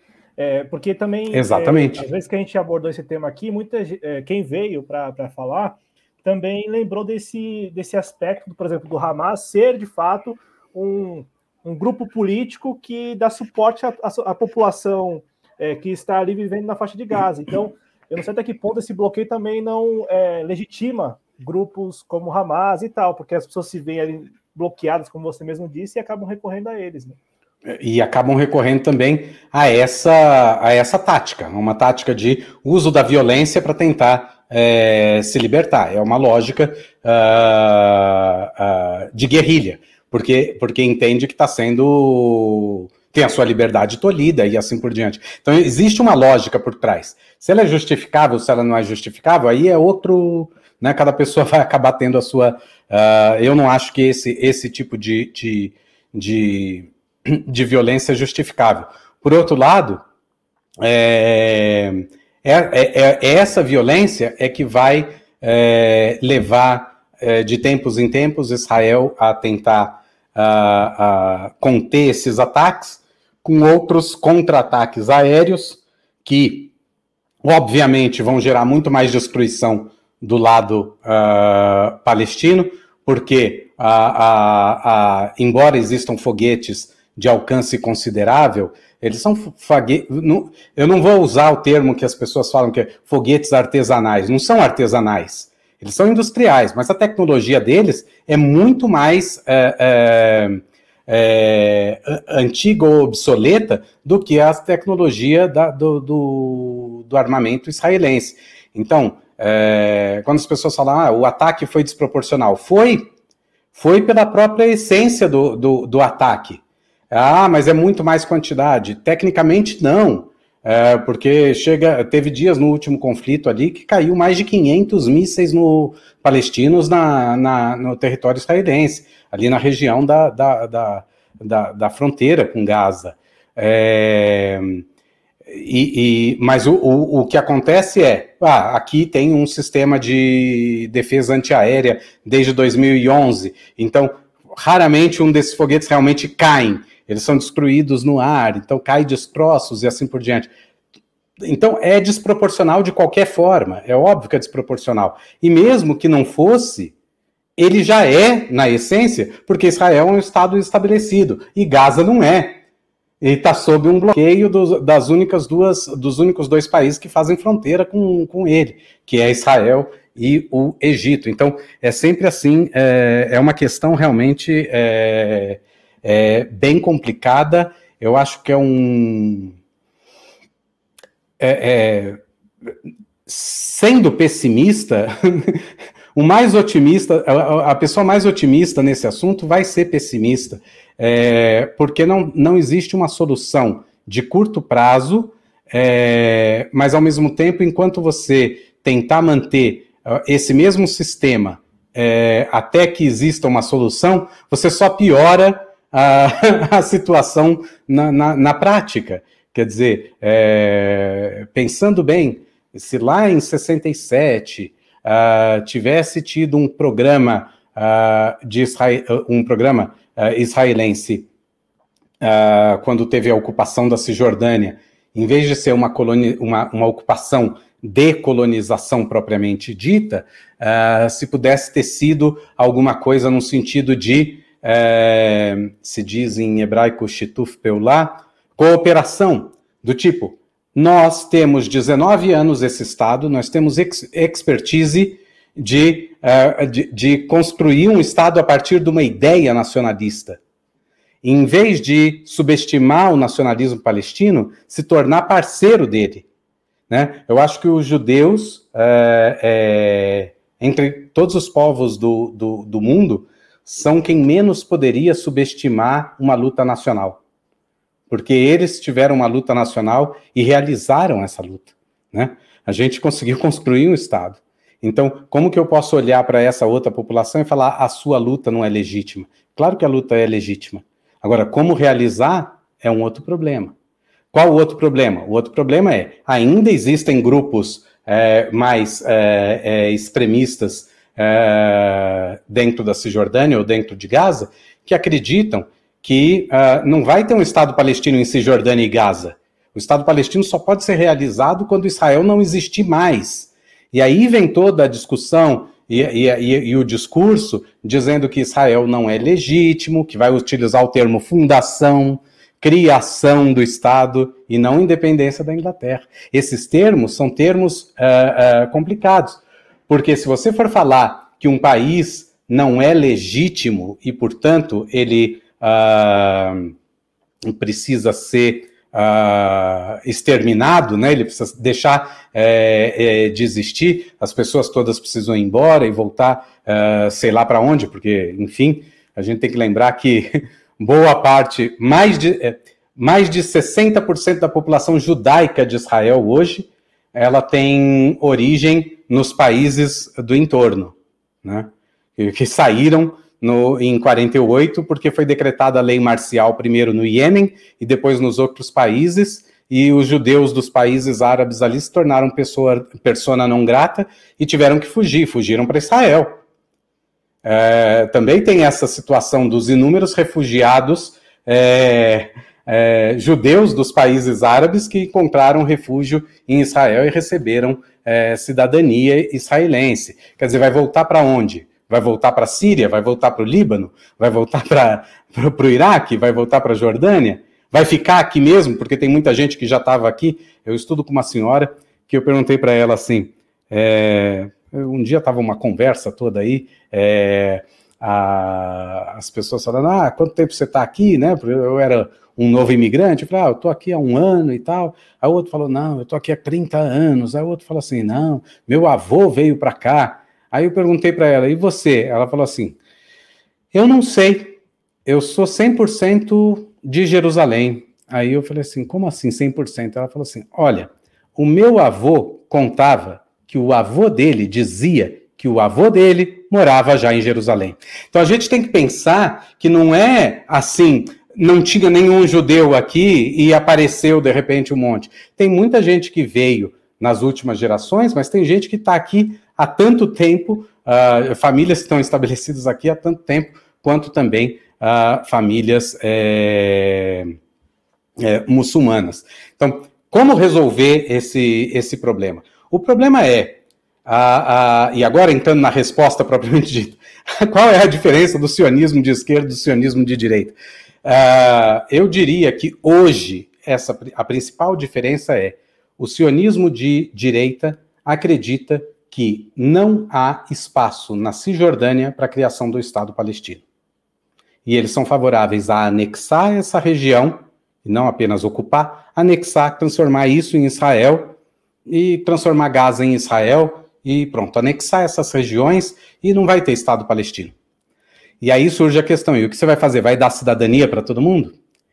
E aí entra a resposta mais perigosa que vem de setores da direita sionista que muitos deles vão falar: não, não tem que dar direito político. Você dá, você concede direitos como se eles fossem é, estrangeiros residentes. Sabe o RNE do Brasil? Não, o estrangeiro que mora no Brasil, ele paga imposto, ele tem RNE, ele não é cidadão, ele tem o Registro Nacional de Estrangeiro. É, e aí, por que, que eles vão falar isso? Eles vão falar isso porque, porque se você der cidadania para todo mundo, eh, de que está na Cisjordânia e Gaza, somando com a população é, árabe é, que é cidadã israelense é, atualmente, você tem uma inversão total na, na, balança demográfica e, portanto, na balança eleitoral, e aí toda a ideia de Estado judaico cai por terra. A, a, o sionismo de esquerda é radicalmente contra a continuação da ocupação e é favorável à retomada das negociações para uma criação mais breve possível de um Estado uh, palestino que possa conviver uh, em paz e segurança uh, com, ao lado de Israel. Agora, é muito bonito na prática, mas, Theo, você falou antes também que o, os partidos de esquerda estavam no poder na maior parte da história. Em 67, quem estava no poder? E aí eu vou ter que te dizer, eram partidos de esquerda, era Golda Meir, era a primeira-ministra. E, e, esse é um problema. É por isso que eu digo que eu acho que é um, um, um erro de cálculo, porque na prática, uh, há certo tempo atrás eu vi um documentário, agora eu, eu só achei ele disponível em espanhol, é, é, do canal História, um documentário que fala da Guerra dos Seis Dias, e no final ele tem uma entrevista com veteranos uh, da guerra e boa parte dos veteranos uh, afirma que na prática não existia plano nenhum de ocupação. Você estava sendo atacado, então você contra-atacou. E nesse contra-atacar você entrou dentro dessa fronteira da Cisjordânia. Mas em nenhum momento, quer dizer, era, era como ganhar território, né? Era, ia se tornar aquela faixa que, tipo a Alsácia-Lorena, né? Sempre em disputa ali entre a França e a, e a Alemanha. É, ou como a Crimeia, justamente. Mas não, no final das contas, em poucos é, meses, a, a, a, o, o, governo foi deliberando que, esse, é, que essa ocupação fosse é, continuar e chegar até o Rio. É, e daí nasceu o famoso canto palestino do rio até o mar, né? From the river to the sea, Palestine will be free. Uh, eu, eu, eu, eu, eu entendo o, o, o, o mote e me preocupa muito ao mesmo tempo o mote, porque quando você fala do rio ao mar, uh, a Palestina será livre, uh, do que, que você está falando? Então, você está falando que tem que acabar com a existência do Estado de Israel. Então, é, esse também é um outro problema da, das, das negociações. Né? É, você precisa ter dos dois lados para conversar. Primeiro, que os dois lados queiram conversar. Segundo, que os dois uh, lados reconheçam uh, o direito do outro de continuar existindo e reconheçam que nenhum deles vai ter todo esse território. Porque não existe essa possibilidade uh, da forma que ela foi, que, que a história acabou se desenhando. E não existe a possibilidade de você, ah, vamos cancelar o Estado de Israel. Não existe mais. É, é, é, é desproposital uma coisa dessa. É, como você falar, não tem mais Brasil. Vamos devolver, o que nem o meme diz, né? Vamos devolver para os índios. Tá? E você volta para onde? Ferrari, você volta para onde? É para Itália? Seu nome é italiano. Mas eu sei que dentro da tua família você tem aí descendentes de outros países, né, ascendência em outros países. Você volta para onde? Qual desse, desse país vai te dar a cidadania? Quem vai me dar cidadania se eu sair do Brasil? Né? É, Cláudio, quem vai te dar a cidadania? Quer dizer, é, é, é e aí entro no, no ponto uh, final. Quando existe um discurso de deslegitimação do outro, né, de novo, sou favorável à criação do Estado palestino. Eu não sou favorável à ideia de, não, acaba aí, não tem nada, anexa tudo isso, tudo Israel. Se eu não sou favorável a isso, eu não posso ser favorável a que me digam, não, judeus que saiam daí e, vão, e voltem para os seus eh, lugares, porque é um país ilegítimo, porque isso, que isso. Uh, se a gente for discutir legitimidade de país, metade dos Estados Unidos, né, centro uh, uh, oeste todo dos Estados Unidos é ilegítimo, porque é do México. Mas aí o próprio México é ilegítimo, porque ele foi um fruto da colonização espanhola. E aí todos os países da América uh, são ilegítimos. E aí todos os, todos os países da Europa são ilegítimos, e todos os países da Ásia, e todos os países do mundo. Todos os países são ilegítimos por essa lógica de que, ah, vieram imigrantes para cá e colonizaram. Todos os países foram formados assim. É, a Austrália é ilegítima, então. Então, a Nova Zelândia é ilegítima e todo mundo é ilegítimo porque veio gente de fora que colonizou uh, essa região. É, então, eu, eu, eu, eu, eu, eu muito tomo cuidado com essa, uh, essa mensagem é, de que uh, eu só posso existir se o outro deixar de existir. esse caminho não vai, não vai funcionar.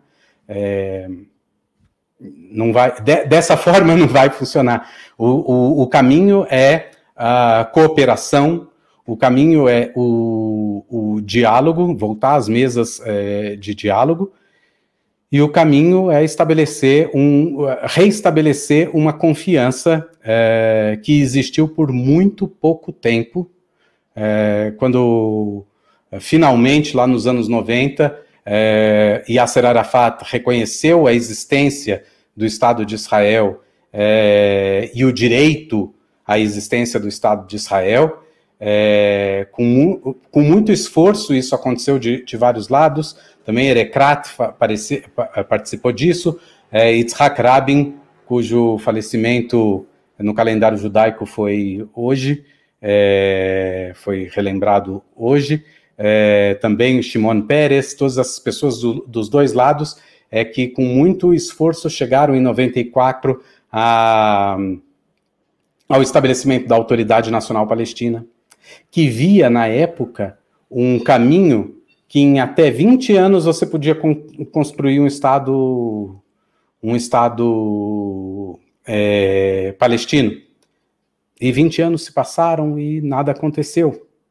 Por quê? Porque a história se desdobrou em outras formas, grupos fundamentalistas é, é, é apareceram. É, de um lado, a resposta é, bélica de Israel apareceu de outro, a toda a, a, a a, a, a tênue confiança que foi é, finalmente conquistada, ela, ela acabou se dissipando. Por outro lado, duas coisas muito positivas existem uh, que mostram que é possível, né?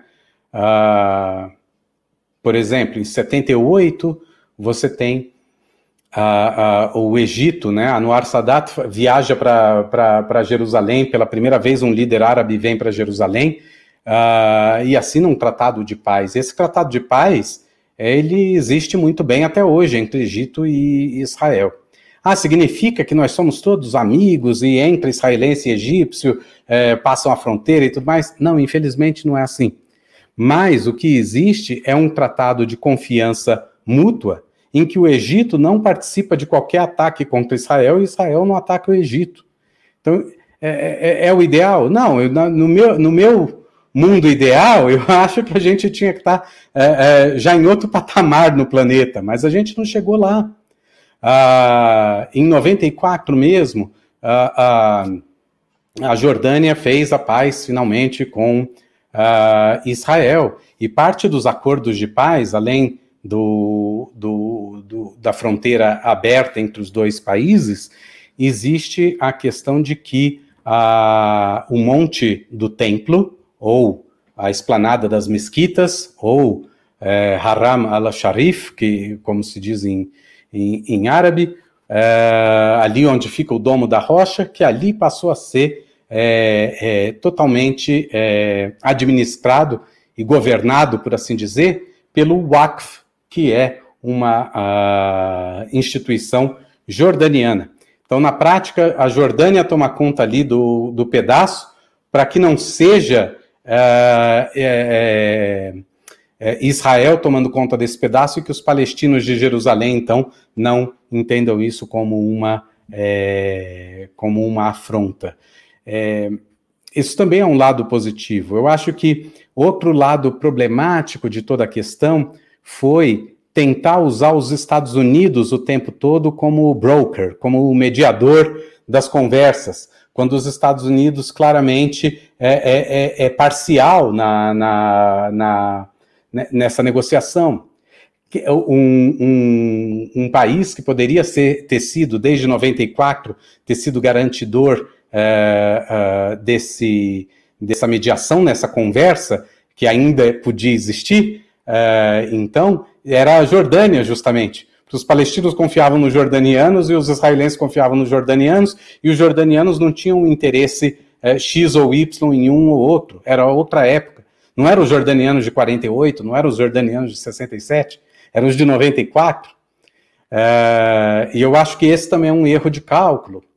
Uh, no ano 2000 tem erro de cálculo quando uh, o, o, então primeiro-ministro Ehud Barak, que era do Partido Trabalhista, partido de esquerda, faz uma proposta que muitos dizem até hoje irrecusável para o Arafat, é, mas a proposta não incluía é, Jerusalém Oriental. Que, e, e, os palestinos diziam: não, Jerusalém Oriental é a capital do, da Palestina, sem isso não tem discussão. É, e muitos dizem: é, ali foi uma oportunidade perdida, porque ali podia ter sido realmente lançado as bases é, de um. É, da, do, da, da, independência é, real palestina.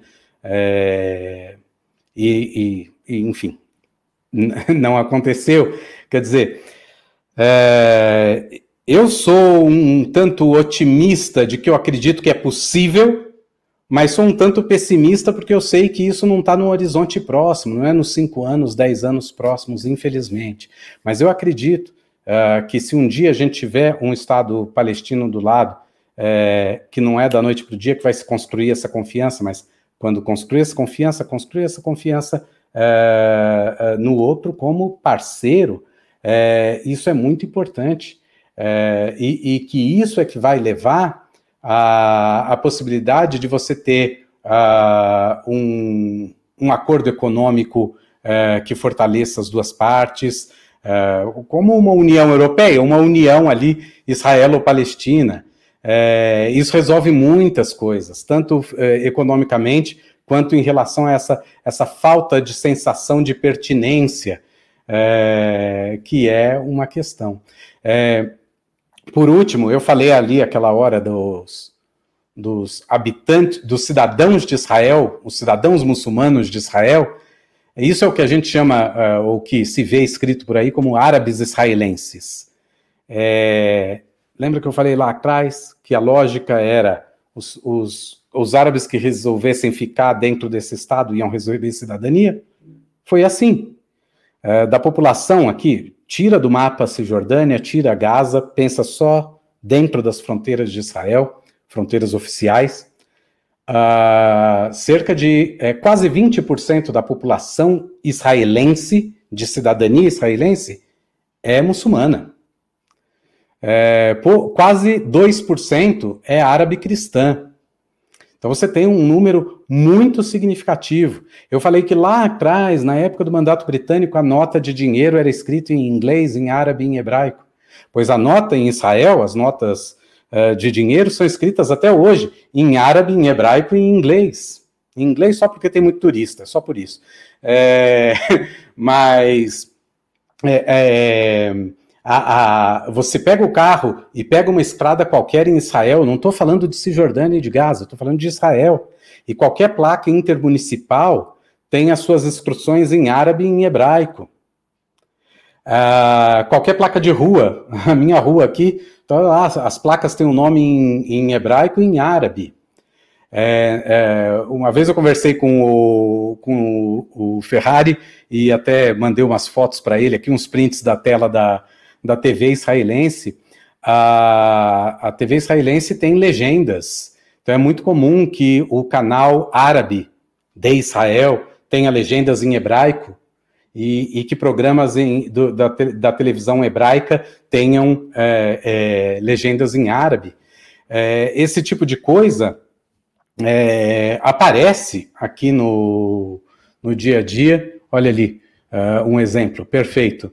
É, esse é um programa de humor, justamente, que faz sátira da TV.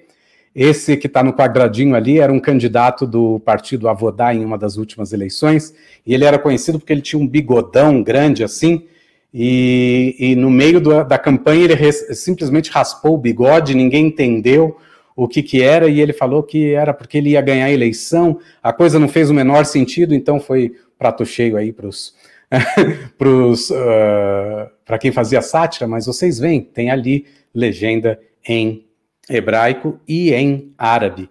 Esse apresentador mesmo, é, o Tom Aharon, ele, ele é de, de origem iemenita, é, a impressão que são os, os avós dele, dele que vieram uh, do Iêmen, Uh, e tem isso também, que às vezes a gente uh, não, não, não leva em conta que muitos desses judeus que vieram uh, dos países árabes, a língua mãe deles, eles se comunicam no dia a dia em hebraico, mas a língua mãe deles é o árabe.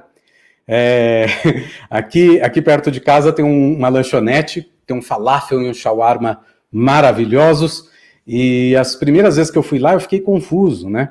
Eu cheguei, está num bairro majoritariamente é, judaico, embora é, a gente, aqui atrás da minha janela, tem um, um, parque que era antiga estação de, era antiga linha de trem, foi revitalizado e virou um, um, um passeio. Então as pessoas fazem exercício, jogging e tudo mais, e que acaba sendo a ligação entre dois bairros, um bairro majoritariamente muçulmano e um bairro majoritariamente judaico. Então o dia inteiro você vê aqui é, judeus e árabes passeando o tempo todo aqui.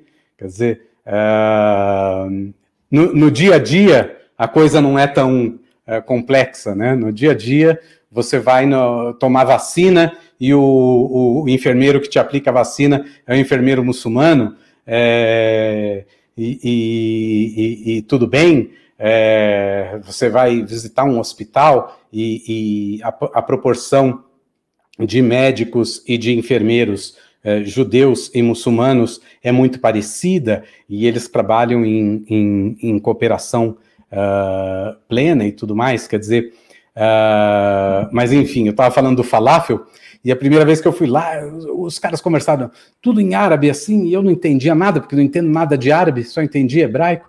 E eu achando, nossa, mas que interessante esse restaurante, bem aqui no coração. De repente, um dos caras vira de costa, aí eu vejo a kipá na cabeça dele. E eu, aí é que eu me liguei, olha só, ele, ele é um judeu árabe. Ele é um judeu de origem árabe, portanto a língua mãe dele é o árabe. E o sócio dele é um muçulmano. E tá tudo bem. E isso acontece o tempo todo. Quer dizer, você tem o gerente do banco que é o muçulmano, e você tem o motorista do ônibus que é o judeu. É, e, e, essas coisas não, não são.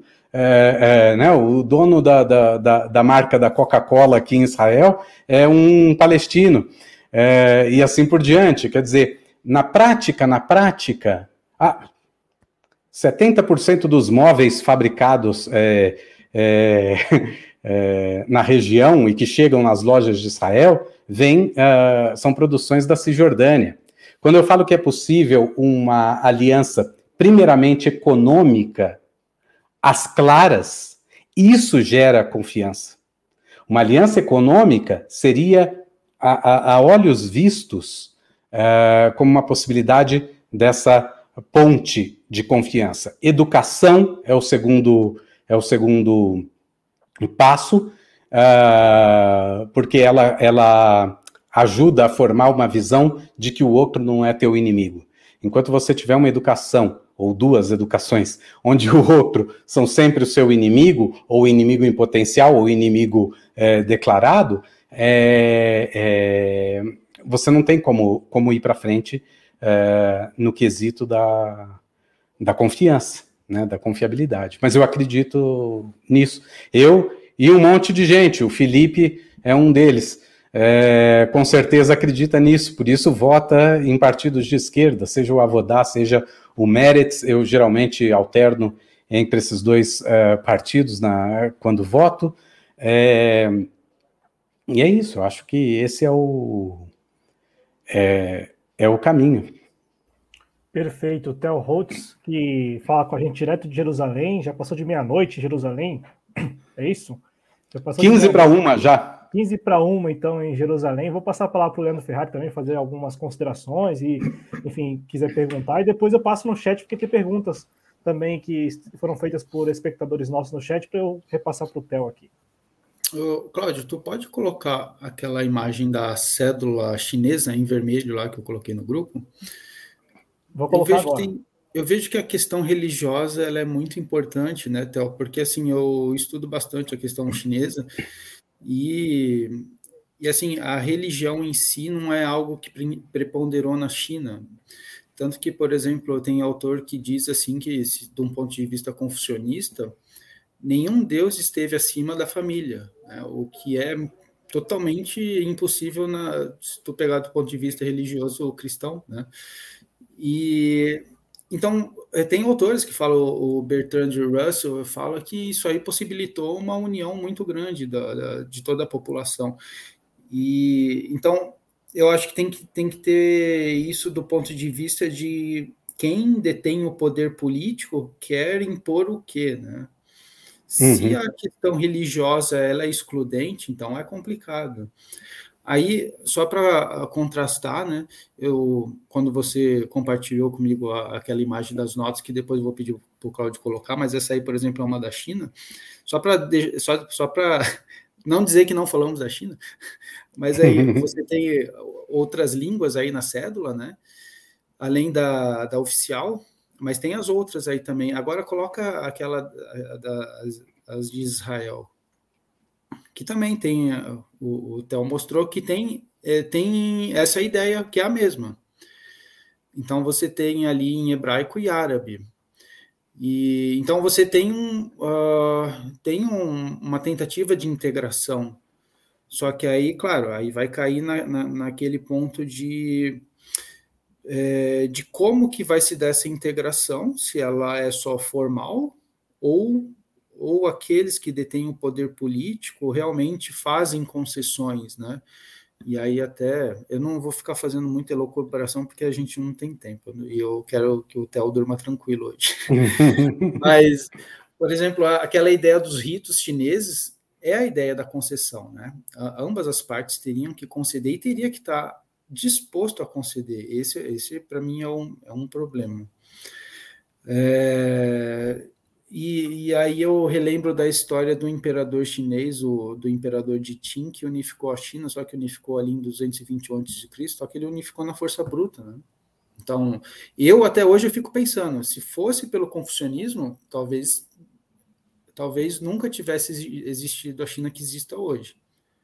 Talvez, uhum. assim, a gente nunca vai saber. Quem unificou foi um, um estado que, que ele foi, que ele levou a, a ideia dos legalistas, não dos, dos, confucionistas, só que foi na, na base da força bruta, e aí a, a, acabou com todos os outros e realmente unificou. Depois veio o confucionismo, né? Mas foi na base da força bruta. Será que é isso, né, que vai ter que ter na a gente, será que não, não, não somos racionais o suficiente para fazer concessões, né? A gente se coloca tanto como racionais e, e chega numa questão assim tão básica, né? Que, por exemplo, na, na época do, do, da Guerra Fria, o pessoal se viu como o, o mundo se explodindo, então é, é, somos racionais mesmo? Até que ponto somos racionais? Não é possível que a gente não consiga chegar a um consenso. Né? É, mas eu não vou, não vou tomar muito tempo, porque tem as questões do chat. Era só, é, só, era, era só isso que eu queria ilustrar mesmo. E se deixar aqui, a gente vai longe, né? É claro. Aí, Mas eu tenho alguma coisinha para falar aí também sobre isso. Mas é, primeiro. Se tu quiser comentar, e depois aí o Cláudio repassa o, o, os comentários do chat. Claro. É, então, é, So, so, sobre isso de se o poder público faz alguma coisa ou não, uh, a gente tem aqui, uh, ainda bem, uh, a atuação de várias ONGs que atuam na, na integração. Na nossa divulgação, eu fiz questão de colocar a imagem de uma manifestação do grupo Omdim Beyahad, que também tem um nome em árabe que eu não sei falar ainda, ainda não comecei minhas aulas de árabe, é, que significa Standing Together, ficando juntos é, que é um grupo que defende que não existe outra possibilidade a não ser conviver. A gente não tem outra possibilidade. Então é, muita, é muito comum esses quadros, essas, essas é, placas de manifestação em hebraico e também é, em árabe. É, mais para além do, da nota de dinheiro, também e das placas de trânsito, que são fantástico essa ideia de que tudo está é, em árabe, qualquer correspondência oficial ou logo oficial de algum ministério está ah, uh, sempre em hebraico em árabe. É, enfim, mas para mais além disso, você tem ONGs que, e cada vez isso se torna mais comum uh, no país, é, escolas é, bilíngues, que se chamam assim, né, de hebraico e árabe, e que e que a, o objetivo é que uh, essas crianças cresçam juntas e conheçam uns aos outros. Eu tenho um colega que estuda comigo que hoje o, o, ele veio com os filhos para o Beit Midrash, para o seminário, é, porque ele falou, eles não têm aula hoje. Eu falei, por que não tem aula? Ele falou assim, porque é feriado. Eu falei, como feriado? Ele falou assim, é, hoje é o Natal, e brincou entre aspas assim, é, Hagamolada, como se fala Natal, né, Natal cristão. Aí, mas ele falou Hagamolada Navi, é o nascimento do profeta. Hoje era o nascimento de, é o aniversário de, de nascimento é, de Muhammad. Então essa escola bilíngue, né, judaica e, e muçulmana, ela, uh, ela para também nos feriados árabes, não só nos feriados judaicos, porque na escola nacional no Estado de Israel, a escola para no feriado judaico, né? O menino árabe falta no dia do feriado árabe, mas a escola funcionou, Enquanto você tem uma escola bilíngue que honra em medida igual os feriados árabes e os feriados judaicos, aí você cria é, integração, aí você cria conhecimento, você cria uh, confiança, você cria uma geração nova. Ainda são poucas escolas assim, mas são escolas que uh, funcionam nesse sentido. É, sobre a questão da religião, duas coisas. Uh, no Talmud todo, que eu citei antes, né? Talmud é um compêndio enorme. Hoje em dia, a, a versão mais uh, difundida tem cerca de 36 volumes. São, é, é, é, uma, são gerações e gerações de rabinos por mais de 700 anos é, discutindo uh, e conversando entre si, quer dizer, refutando gerações anteriores, levando a discussão para frente. Enfim, uh, e esse é o livro aí que é o a base do que é o judaísmo, e é um livro que ele funciona no sistema de perguntas e respostas, e nunca você tem uma única resposta. Você sempre tem duas, três, quatro, cinco respostas. E isso ensina algo para o judaísmo. Ensina que se a gente for perseguir uma verdade absoluta, a gente não vai chegar realmente numa verdade, porque a verdade é multifacetada. Se no teu campo mais sagrado você chega a duas, três, quatro, cinco, seis respostas diferentes, significa que na sua vida a, a, a, as possibilidades é, têm que ser várias. E aí, como o Ferrari disse no começo, e aí é que você consegue encontrar um ponto de equilíbrio, você consegue encontrar um caminho do meio. É só assim que você consegue encontrar um, um, um campo do meio. Fora do Talmud, o livro básico mesmo do judaísmo, a Torá, primeiro capítulo da Torá, primeiro e segundo capítulo da Torá. Para quem não conhece Torá, é o, é o Pentateuco, os cinco primeiros livros da Bíblia, uh, Gênesis, é, Êxodo, Levítico, Números e Deuteronômio. Esses são os cinco primeiros livros da Bíblia, essa é a Torá. Nos dois primeiros capítulos do Gênesis, não se fala do nascimento do povo judeu, não se fala de história judaica. Uma Bíblia judaica, o livro dos livros, começa com uma criação universal. Começa com a ideia de um, de um mundo amplo. Quando o ser humano é criado, não é criado o primeiro judeu, é criado o primeiro ser humano. Ele não tem religião, não tem nada disso. Não existe isso. Não só isso, o, o texto vai dizer criado à imagem e semelhança de Deus, quer dizer, o ser humano é o reflexo daquilo que é o mais sagrado. E todo mundo descendente desse, desse primeiro ser humano mítico, dessa, desse, desse livro sagrado judaico. Uh, e dali vão sair judeus, e vão sair cristãos, e vão sair é, hindus e muçulmanos, e, e, e, e, enfim, os chineses, os tibetanos, os japoneses, os coreanos, e, todo mundo. É, miticamente falando. Quer dizer, é, é, é um livro que ele a priori vai dizer para você: existem especificidades em cada povo. Cada povo é diferente um do outro. E existem especificidades, que é isso que autodetermina um povo. Mas, para além dessas especificidades, existe uma mensagem ali atrás universal: que somos todos iguais. Então, não adianta pensar em democracia uh, em Israel se a gente não incluir absolutamente é, todo mundo. Os trabalhos de ONG são fantásticos. É, nos últimos anos, estava lendo um estudo ontem, é, nos últimos 10 anos, o número de alunos é, árabes nas universidades duplicou. É, hoje são mais de 50 mil alunos árabes em Israel em nível universitário. Quando eu visitei Israel da primeira vez, foi em 2012, nenhum jovem árabe na cidade de Jerusalém falava hebraico. Eles faziam questão de falar só árabe. E quando eu voltei, em 2015, 2017, eu notei que uma nova juventude já estava se formando, uma nova juventude que quer uh, se integrar, quer trabalhar, quer ir para a universidade e tudo mais. E as pessoas estão falando hebraico, estão falando árabe. É, é, esse outro lado uh, que vai para além do, do grande escopo político, esse lado do dia a dia, o lado do dia a dia, a gente vê muita coisa positiva acontecendo. Ah, tem coisas ruins acontecendo, tem coisas ruins acontecendo, mas vamos olhar para o positivo. O positivo é fantástico, o positivo é, é, é, incrível. Outro dia, Leandro, eu peguei um taxista, o taxista era muçulmano. É, o nome dele apareceu no aplicativo, o nome dele era Ziad. Aí eu aproveitei e falei para ele que eu tinha um amigo que estudou comigo no Brasil que era Ziad. É, e ele falou assim: ele é libanês? Eu falei assim: é, por quê? Não, porque meu avô era libanês. Quer dizer, também tem isso. Olha só, quando você vai conversar, você vai encontrar o árabe que é o palestino e que ele é consciente que o avô dele, o bisavô, tem uns que estão aqui há 8, 9, 10, 20 gerações mas tem outros que são conscientes que há quatro gerações não estavam aqui, que os avós, os bisavós, os trisavós estavam em outros países, porque essas migrações são normais, sobretudo na época que era o Império Turco-Otomano. O cara não tinha obrigação nenhuma de ficar só no Líbano. Ele, ele ia para onde tinha oportunidades, né?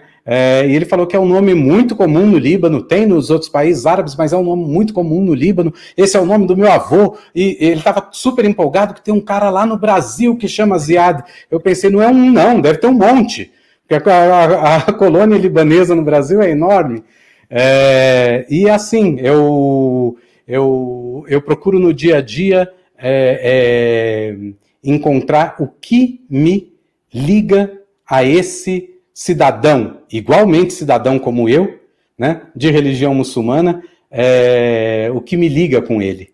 É, o que nós temos em, é, em comum? O que, que a gente pode é, é, é, conversar, como a gente pode se comunicar? E é assim, é nesse dia a dia que a gente vai construindo essas pontes que vão levar, sim, à solução do conflito, que não vai passar pelo fim do outro ou pelo fim do um vai ser pela continuidade de ambos. É só assim que a gente vai resolver uh, o conflito. Perfeito. Theo, como disse o Leandro Ferrari, nós não apenas queremos que você durma bem, como queremos que você durma, né? Então a gente vai passar aqui as perguntas do chat. Você usa do tempo que achar necessário aí para responder. Perguntas bem interessantes, porque é óbvio, né, que nós aqui que nos identificamos com o campo da esquerda brasileira e tal, a gente é, por muitas vezes, discutindo esse assunto, a gente sempre escuta muito mais né, o lado de quem se, se identifica, ou se simpatiza, ou até mesmo é, passou na pele, por exemplo, o Nakba, né, os seus. Nós recebemos, por exemplo, aqui em uma edição do Clube da Esquerda o pessoal da Juventude Palestina e o pessoal que tem ali na sua na sua é, árvore genealógica pessoas que tiveram que deixar a região da Palestina, tiveram que deixar a região aí exatamente naquele processo do Nakba e até hoje, né, tem uma visão a respeito do, do, que aconteceu e principalmente também do que acontece desde então. Então a gente tem uma identificação muito mais, né, com o que é dito pelo lado palestino é, por pessoas que se identificam e tal. E aí aqui no chat, por exemplo, o Eduardo Lima faz uma pergunta: é verdade que Israel quer eliminar todo o povo de Gaza e que faz isso aos poucos, né? E também ele pergunta se é verdade que Israel quer as reservas de gás da faixa de Gaza, por exemplo. Né? Isso seria uma espécie de estímulo aí para esses tais contra-ataques, esses ataques e tal, até para esse bloqueio. E também passar outra pergunta que, que o Eduardo fez: se é correto dizer que o sionismo de direita ele tem um forte caráter é, racista e colonialista. E se a resposta for sim, já aqui antecipando, como que o sionismo de esquerda se opõe a, a isso? Bom, é... depois eu vou pedir para você voltar elas aí. É... Ótimo. É... Isso, a primeira pergunta. É... Olha, quando a gente é possível acessar os, os, os dados é, nos sites da, da Autoridade Nacional Palestina, é, dados de contagem populacional e assim por diante. Quer dizer, são sites palestinos do governo palestino, nada de Israel. E, e, e é, é notável que existe um crescimento populacional tanto em Gaza quanto, em, quanto na Cisjordânia.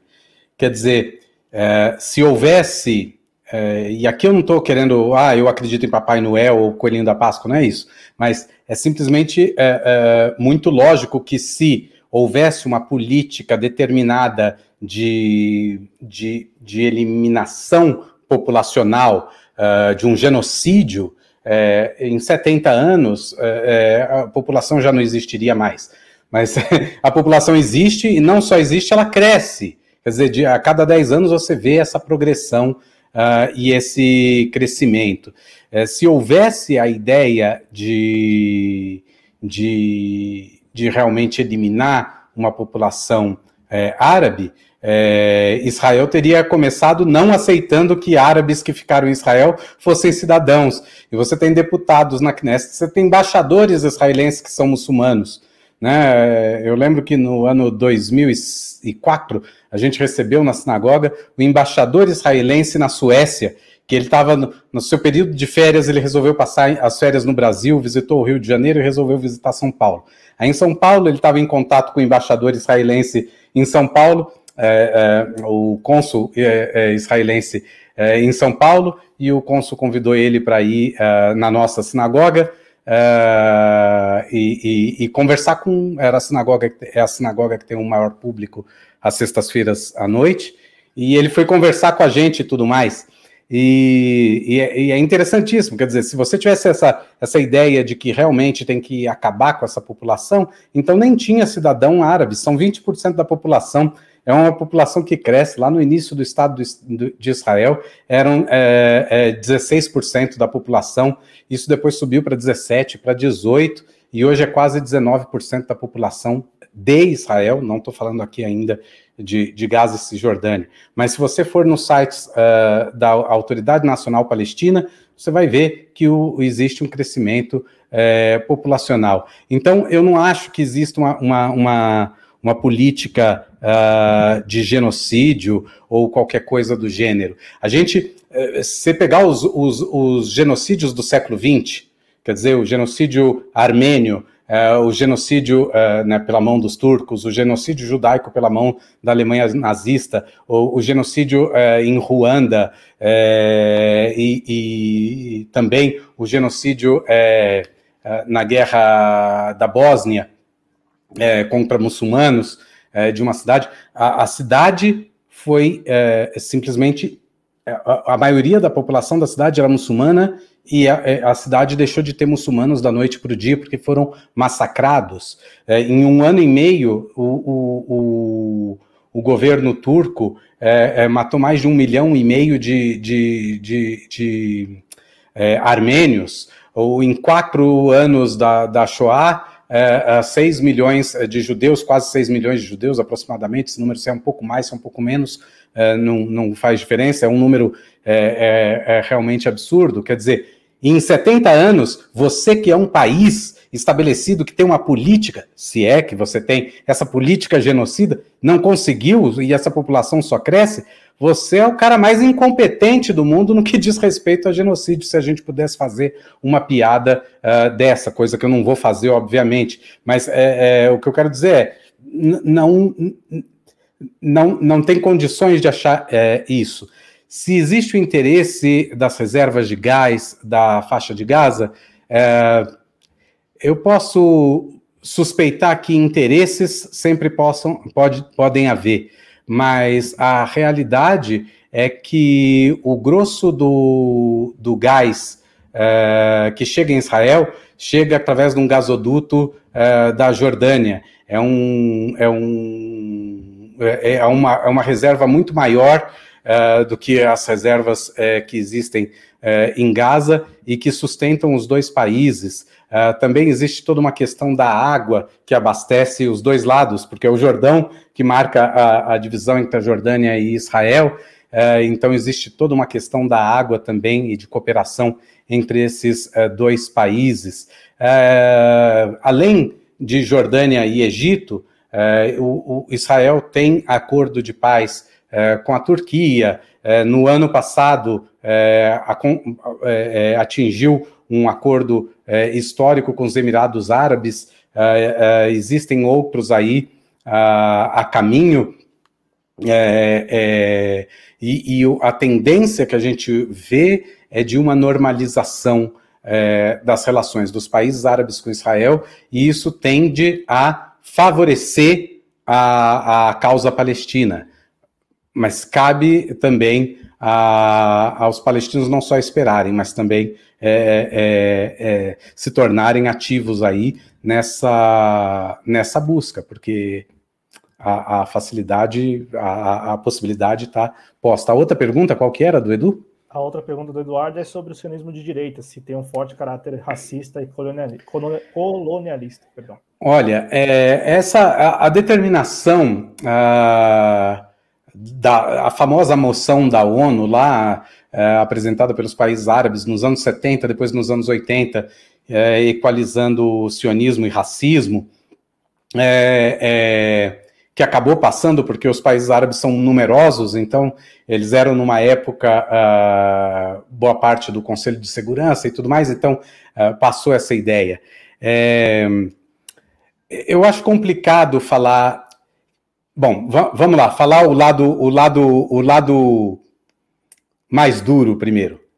Existe sim um lado uh, dentro do sionismo de direita que é umbiguista uh, e pró-judaico acima de tudo, e existem aqueles dentro de partidos que, ainda bem, são muito minoritários, a maioria não consegue é, quantidade mínima para sequer disputar a eleição, ainda bem, Uh, mas existem uh, pessoas na extrema-direita uh, israelense eh, que vão dizer que tem, que tem que deportar todos os árabes e todos os palestinos para a Jordânia, co coisas do gênero. Então, existem. Eh, você não pode, não pode dizer que, que, que não existem pessoas que, que pensam dessa forma.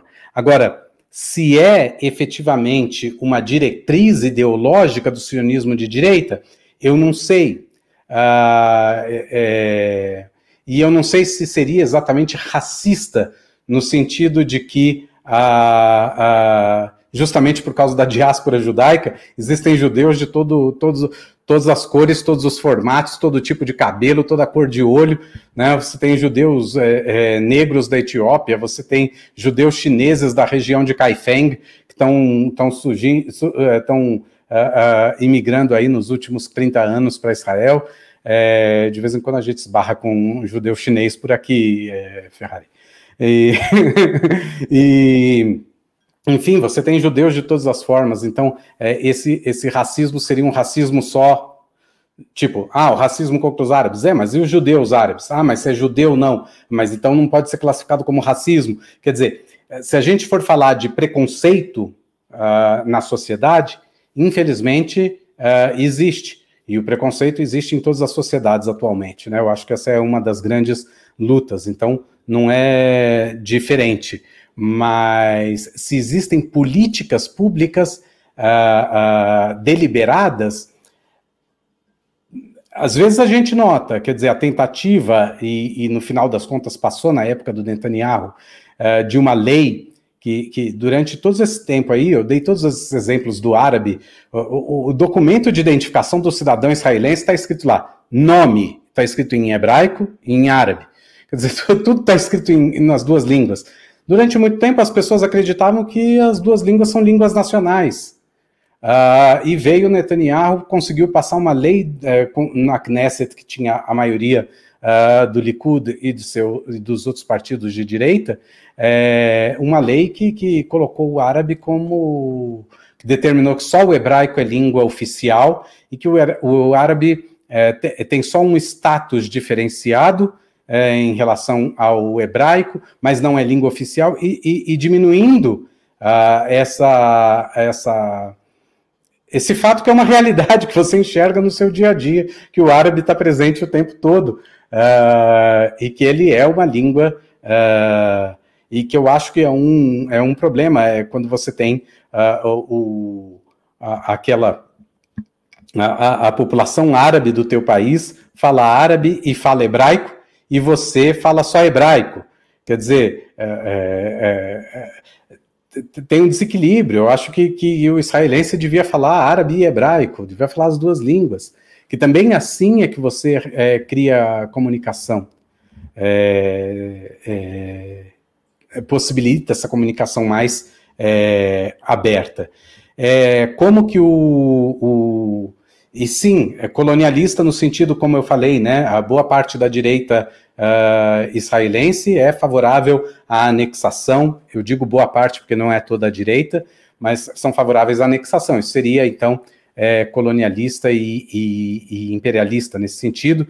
É, e como a esquerda, a, o sionismo de esquerda se opõe a isso, é como eu falei, sendo contra a ocupação e, e procurando é, é, e propondo a, a esse, essa, esse retorno às mesas de negociação e propondo a criação do Estado, criação não, a independência de um Estado palestino que possa viver em segurança e em paz é, ao lado de Israel como parceiro econômico, como parceiro cultural. É, eu acho que é, essa é a luta, essa é a, é a forma de se opor a isso. Mas, infelizmente, a esquerda ainda, é, desde Ehud Barak no ano 2000, uh, a esquerda entrou num, num, num, processo de encolhimento em Israel. É, nas últimas eleições mostrou algum fôlego. Também é, é, os partidos árabes mostraram um fôlego muito grande. Na, na, na, nas penúltimas eleições ali, uh, foi o terceiro partido mais votado, foi a Liga, foi a, a, a coligação de partidos árabes. Então, isso também é importante. Hoje, pela primeira vez na história, né, o governo que se formou, se formou com aliança com um dos partidos árabes. Quer dizer, hoje você tem um dos partidos árabes israelenses, faz parte da coalizão do governo do país. É, é, é, se a gente olhar com detalhe, a gente vê avanços. Ah, quer dizer que tudo é uma mil maravilhas? Não, não quer dizer que tudo é mil maravilhas, mas quer dizer que existem avanços e que coisas estão melhorando e que possibilidades desse, desse, desse de solução uh, dessa situação existem. que mais que a gente tem por aí? Não, e é muito bacana que você falou também desse recorte geracional, né? Como os mais jovens já estão entendendo também a, a importância da interação né, que isso se corresponda também em medidas efetivas mesmo, né, como por exemplo esse, essa questão da anexação é um problema muito sério, muito caro para os árabes, né, e me parece que até durante, as durante a mais recente eleição é, eu tinha visto que da parte dos jovens não tem muito interesse nessa questão de anexação, é, uhum. para eles também seria mais interessante a saída por meio de concessão mesmo, de mesas de negociação, né. Então é interessante também esse recorte geracional, porque eu vou falar isso rapidinho. É, eu já li várias reportagens aqui em versão em português. A própria Globo News, em uma das eleições aí, que Israel fez várias eleições nos últimos anos, né? Mas uhum. uma delas, a Globo News fez uma cobertura e exibiu um documentário falando de cidades mistas, né? E também de, do clima hostil. Aí eu não sei também, eu acho que deve ser, talvez seja muito semelhante a qualquer outro país do mundo, em que as metrópoles já estão um, um, alguns passos à frente e o interior uhum. talvez ainda muito, né? Eu falo porque no Brasil também não é muito diferente. São Paulo, a gente lida com questões aí muito desse século de uma maneira e no interior do país é bem diferente. A, a questão cultural é muito explícita, né? Esse, esse choque geracional. Então, eu falo para não tirar conclusões, porque às vezes dá a impressão que é a, a regra, né? A regra é a hostilidade uhum. contra o, os árabes, e pelo que você trouxe aqui, pelo menos aí em Jerusalém, o que se vê é uma, uma convivência até harmônica. Né? Vou uhum. passar aqui a pergunta do Em Ronaldo geral, sim. Em geral, sim, né? É, é, não, é porque a gente lê muitas matérias claro, não, é... falando da hostilidade, né? Sim, é, é, de vez em quando acontecem é, é, clashes, assim, é, aconteceu nessa época. E que também eu acho que teve muito a ver com a pandemia. Muito tempo as pessoas fechadas, isso também tem um, um impacto é, em como as pessoas lidaram com isso é, nessas cidades mistas e tudo mais. A gente teve dias complicados em Jerusalém, mas, é, mas na prática está tudo normal. É. Não, isso é importante. Deixa aqui o comentário do Ronaldo Brito, ele que também está num fuso bem diferente do nosso, Leandro. Ele está lá em Berlim, na Alemanha. Então já está quase também chegando, beirando. Não, acho que já passou também da meia-noite. Se não passou, está beirando. O Ronaldo está aqui ele pergunta assim: como que você encara o desenvolvimento militar e principalmente nuclear do Irã, né? Ele já. A segunda pergunta que ele faz aqui, acho que você já respondeu, que é o que, que você pensa aí que poderia ser uma solução ah, agora estou confuso, né? Ele diz assim: e para qual ser, e qual seria, na tua opinião, a solução para esse embrolho? Eu acho que é mais na relação Israel-Irã e não necessariamente Ira. da questão da Palestina. É, eu, eu, eu, vejo com alguma preocupação o, o, o desenvolvimento nuclear do Irã, porque ele não é muito claro, né? Mas se você liga os pontos, né? Você tinha ali desde a época do Ahmadinejad que ele falava de varrer Israel do mapa. Vamos desenvolver a, a tecnologia nuclear? Eu fico meio assustado com o que, que por que falar sobre essas duas coisas o tempo todo. Então é, é complicado. E, e, mas tem um outro ponto também. O Irã não é uma preocupação só de Israel, né? Uh, o Irã, geopoliticamente falando, ele é uma preocupação para a maioria dos países árabes. É um país persa, de maioria uh, é, xiita, uh, você tem uma maioria sunita no, no, em outros países, a Arábia Saudita, os Emirados Árabes, o Catar, o Iêmen, todos eles vêm com muita preocupação o Irã e a influência do Irã sobre. Eh, grupos como o, o ISIS, grupos como uh, o, o, o, braço armado do, do, do, partido Hezbollah. Tem gente que não separa as duas coisas, eu não sei se eu posso separar ou não, é, é, para falar bem a verdade, mas eu separo porque efetivamente existe um grupo que, que é eleito e que e tudo mais, existe um grupo que é um grupo é, armado. É, boa parte de, de, dos países árabes também se preocupa com o Irã. E eu acho que parte dessa normalização em relação a Israel, essa aproximação com Israel, é, é também parte desse, dessa tomada de posição de isolamento ou de tentativa de isolamento é, do Irã nesse aspecto. É, existe também uma tentativa toda de aproximação dos países árabes uh, aqui da região uh, do Oriente.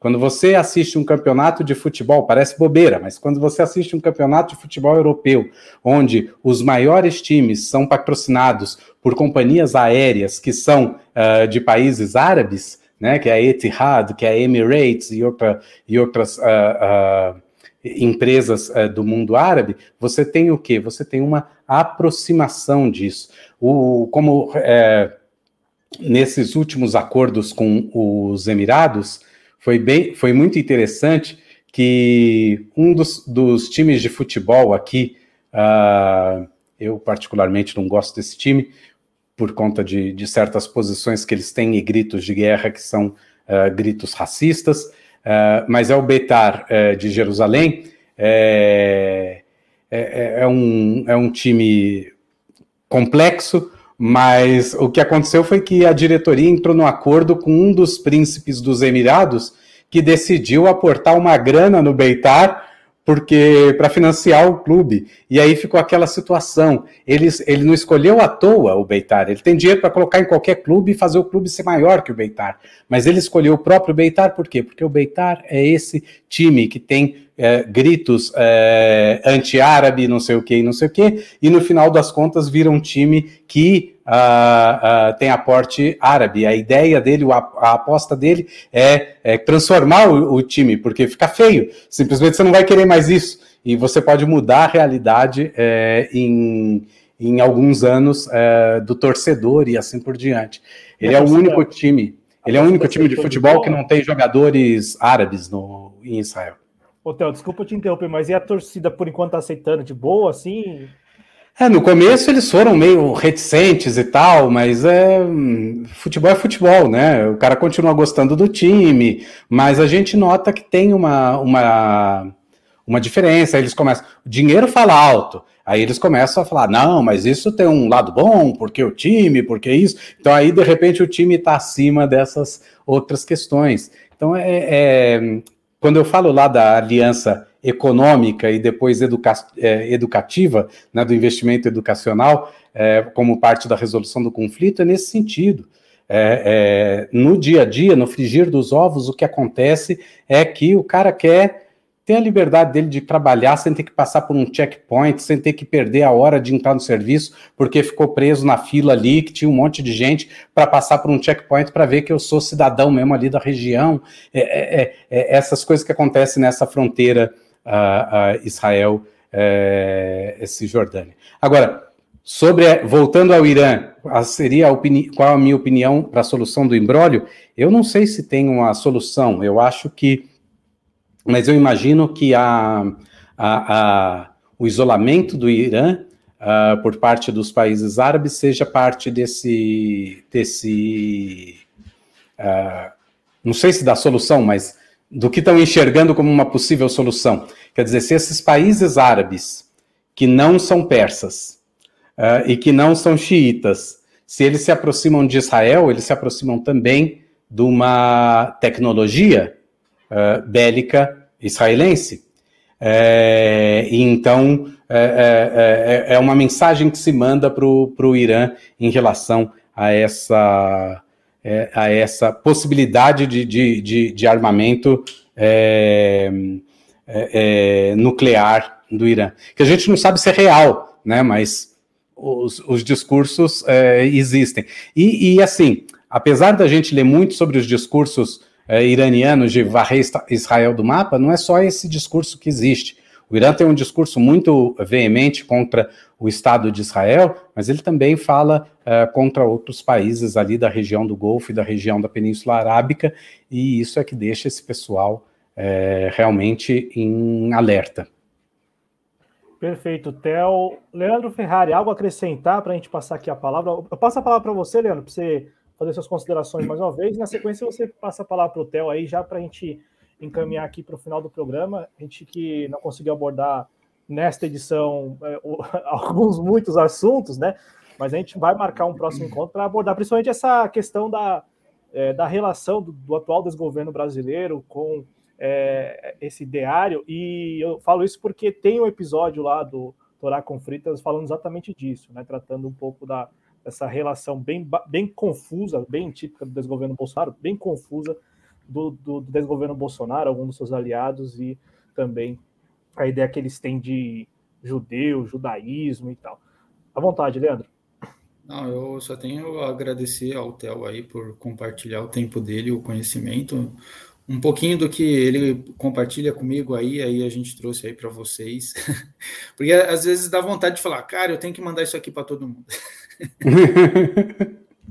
Por exemplo, né, aquelas imagens né, da, da, da, das traduções nas duas línguas, outras coisas que você me manda sobre o que a gente não conseguiu falar, que é um assunto também bem. Eu acho que ele é bem importante ser falado e ele é muito pouco, muito pouco debatido aqui, que é o caso do, do de como essas igrejas aí, principalmente a IURD, a Yurt se arvora na, na, na cultura judaica aí para para aumentar o próprio poder, né? Só assim que ela ela deturpa totalmente a coisa só em benefício próprio e uh, então isso aí não, não vai dar para desenvolver aqui, mas são questões que precisaria ser debatida mais. Já fica aí um outro, um outro convite aí para um outro episódio. Não, a gente falar disso de, de uh, desse, desse, dessa visão, dessa no, desse novo imaginário evangélico sobre Israel, judeus e o judaísmo, como que isso se relaciona com a direita hoje uh, no Brasil e também nos Estados Unidos, isso surgiu é, lá. Uh, o, o, Michel German, que a gente conversa com ele no, no, nesse episódio do Torá com Fritas, é, ele chama isso do o judeu imaginário do bolsonarismo. É, o, o, judeu imaginário, o, o, bolsonarismo tem um judeu imaginário e ele também tem um palestino imaginário. E a esquerda, muitas vezes, nós da esquerda, muitas vezes, temos também uma imagem é, do palestino imaginário e do, e do Israel imaginário, ou do judeu é, imaginário também. É, eu conversava outro dia uh, com um grupo de, de, de historiadores aí que, que se, nós nos formamos na mesma época, e, e, quando a conversa chegou no Hamas, ficou uma situação assim de é, como que eu vou falar mal do Hamas, né? Porque você está falando mal dos palestinos, mas quando você lê uh, o estatuto do Hamas, ou quando você vê as práticas internas do Hamas, o Hamas é claramente um, um, um, grupo antenado com o que a gente é, é, determina como direita e como extrema direita, é, e um grupo extremamente problemático nesse sentido.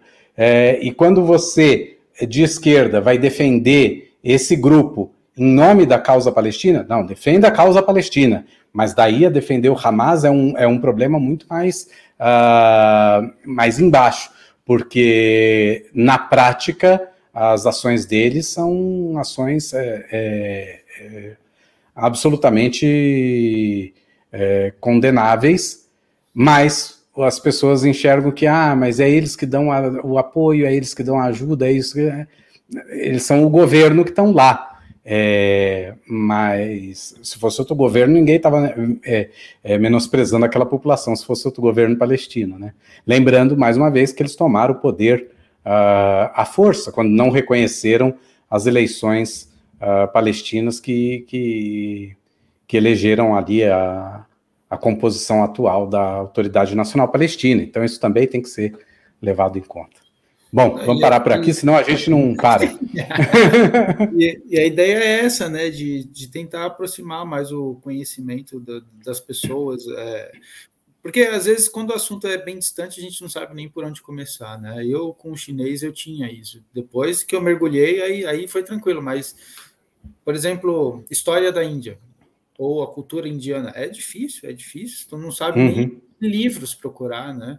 Então, é, cada oportunidade que a gente tem para difundir para o pessoal aí, para furar as bolhas, eu acho muito importante, então só tenho que agradecer, Theo. Se der, a gente marca mesmo o programa para falar sobre isso. E, cara, foi um prazer, assim, marcar esse programa contigo, cara. Foi muito legal. Iria ser legal mostrar para os nossos professores, né? pois é.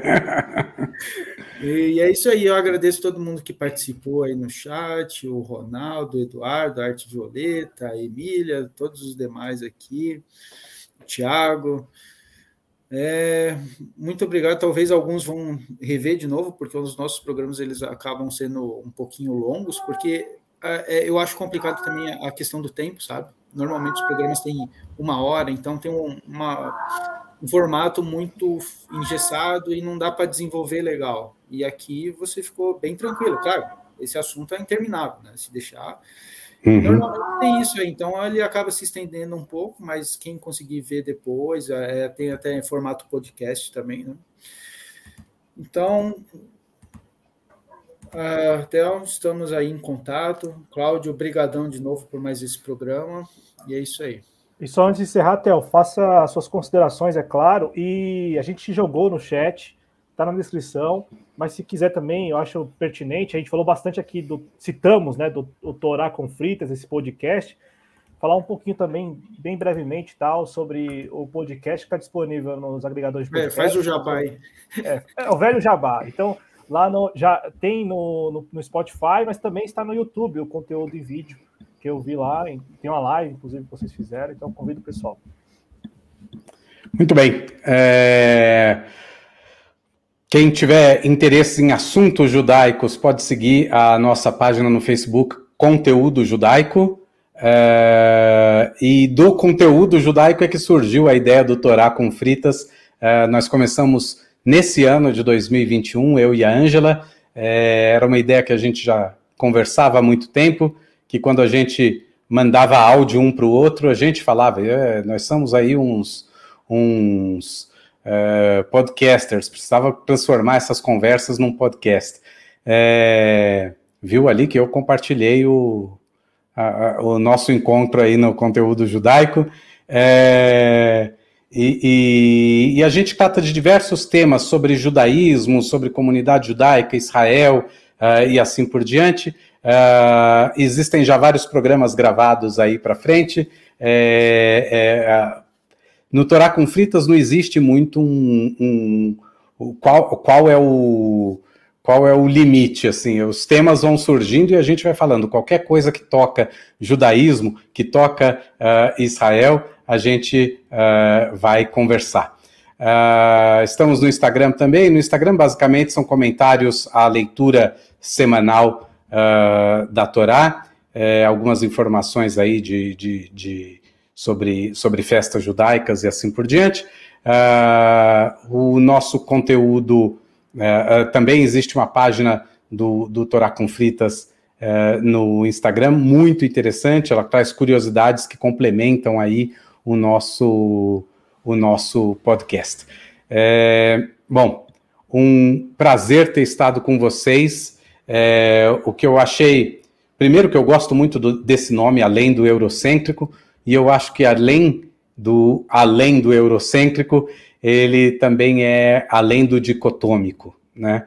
É, além desse, do, do, de, de, qualquer ideia de que só existe é, é, é dois lados, é preto e branco, noite e dia e, e assim por diante. A, a, a, vida é muito mais complexa do que apenas é, é, dicotomias. Então, agradeço essa oportunidade porque é uma possibilidade de trazer não só um outro lado, uh, dessa discussão, uh, mas também uh, colocar essa mesma discussão em, em, perspectiva em relação ao outro lado. Não se trata aqui de fazer uma defesa da causa sionista com um ataque à causa palestina, muito pelo contrário. É, o meu sionismo de esquerda é, e de outras tantas pessoas, é um sionismo que acredita é, que a gente não pode é, negar ao outro a, a sua identidade nacional, porque nós fomos uh, um, um, dos primeiros casos, uh, talvez um dos únicos casos na história da humanidade, de um povo que transformou uma ideia numa, numa realidade. É, existe um, um, preço, mas a gente não pode simplesmente negar é, essa mesma realidade que existam, uh, uh, que existe essa mesma realidade em outras pessoas, e eu agradeço a possibilidade de, de, de expor essas questões aqui com vocês. Valeu, Théo. Muito obrigado mesmo. Foi um prazer. Um abraço também para você e para sua família aí. Desejo saúde para todos que estão aí. É, agradecer também ao Leandro Ferrari, agradecer ao nosso público que nos acompanhou aqui com muito carinho, o Pedro Araújo, que também chegou aqui no final. Não sei se é o nosso cronista, acredito que não, talvez seja um homônimo. Está aqui, foi excelente. Muito obrigado a todos é, a Arte Violeta, enfim, todos os citados pelo Leandro. Lembrando que. Ah, o Thiago fez um comentário aqui legal, é bem, bem rápido. É, que o apresentador que você citou seria o do Oriental. É por aí, é por aí. o estúdio é, é, bem parecido, né? Tem coisa que é, é bem semelhante mesmo, né? Muito obrigado. Obrigado a todos que acompanharam, que participaram. Terminando aqui o programa, é, confiram no, no próprio YouTube, Torá com Fritas. É bem fácil de encontrar. Se inscrevam lá. O canal, no, o canal tá chegando aos 100 inscritos, então vamos dar essa forcinha. Às vezes acontece, às vezes acontece do público ir lá. É, e... eu, eu, só tava falando com, com, o Claudio que tu vai digitar Torá com fritas, aí, eu, aí ele tenta corrigir para torta com frutas. Torta com. é, fiquem atento com isso, hein? Já tinha aí a substituição automática do, do teclado, né? O, a nossa enquete terminou aqui, é, 72% do que, dos que responderam falando que sabem sim o que é sionismo, olha só, hein? E apenas 28% responderam que não. Obrigado, Théo, mais uma vez, obrigado, Leandro. E procurem conhecer o trabalho do podcast Torá com Fritas, que é uma abordagem bem interessante, uma abordagem já um tanto bem dentro do que nós falamos de comunicação social, né, tentando ali explicar mesmo e tal. E o conteúdo judaico também, com uma abordagem talvez um pouco mais técnica, não sei se é o termo mais correto, mas que vocês podem aí é, se complementar. Obrigado a todos que acompanharam.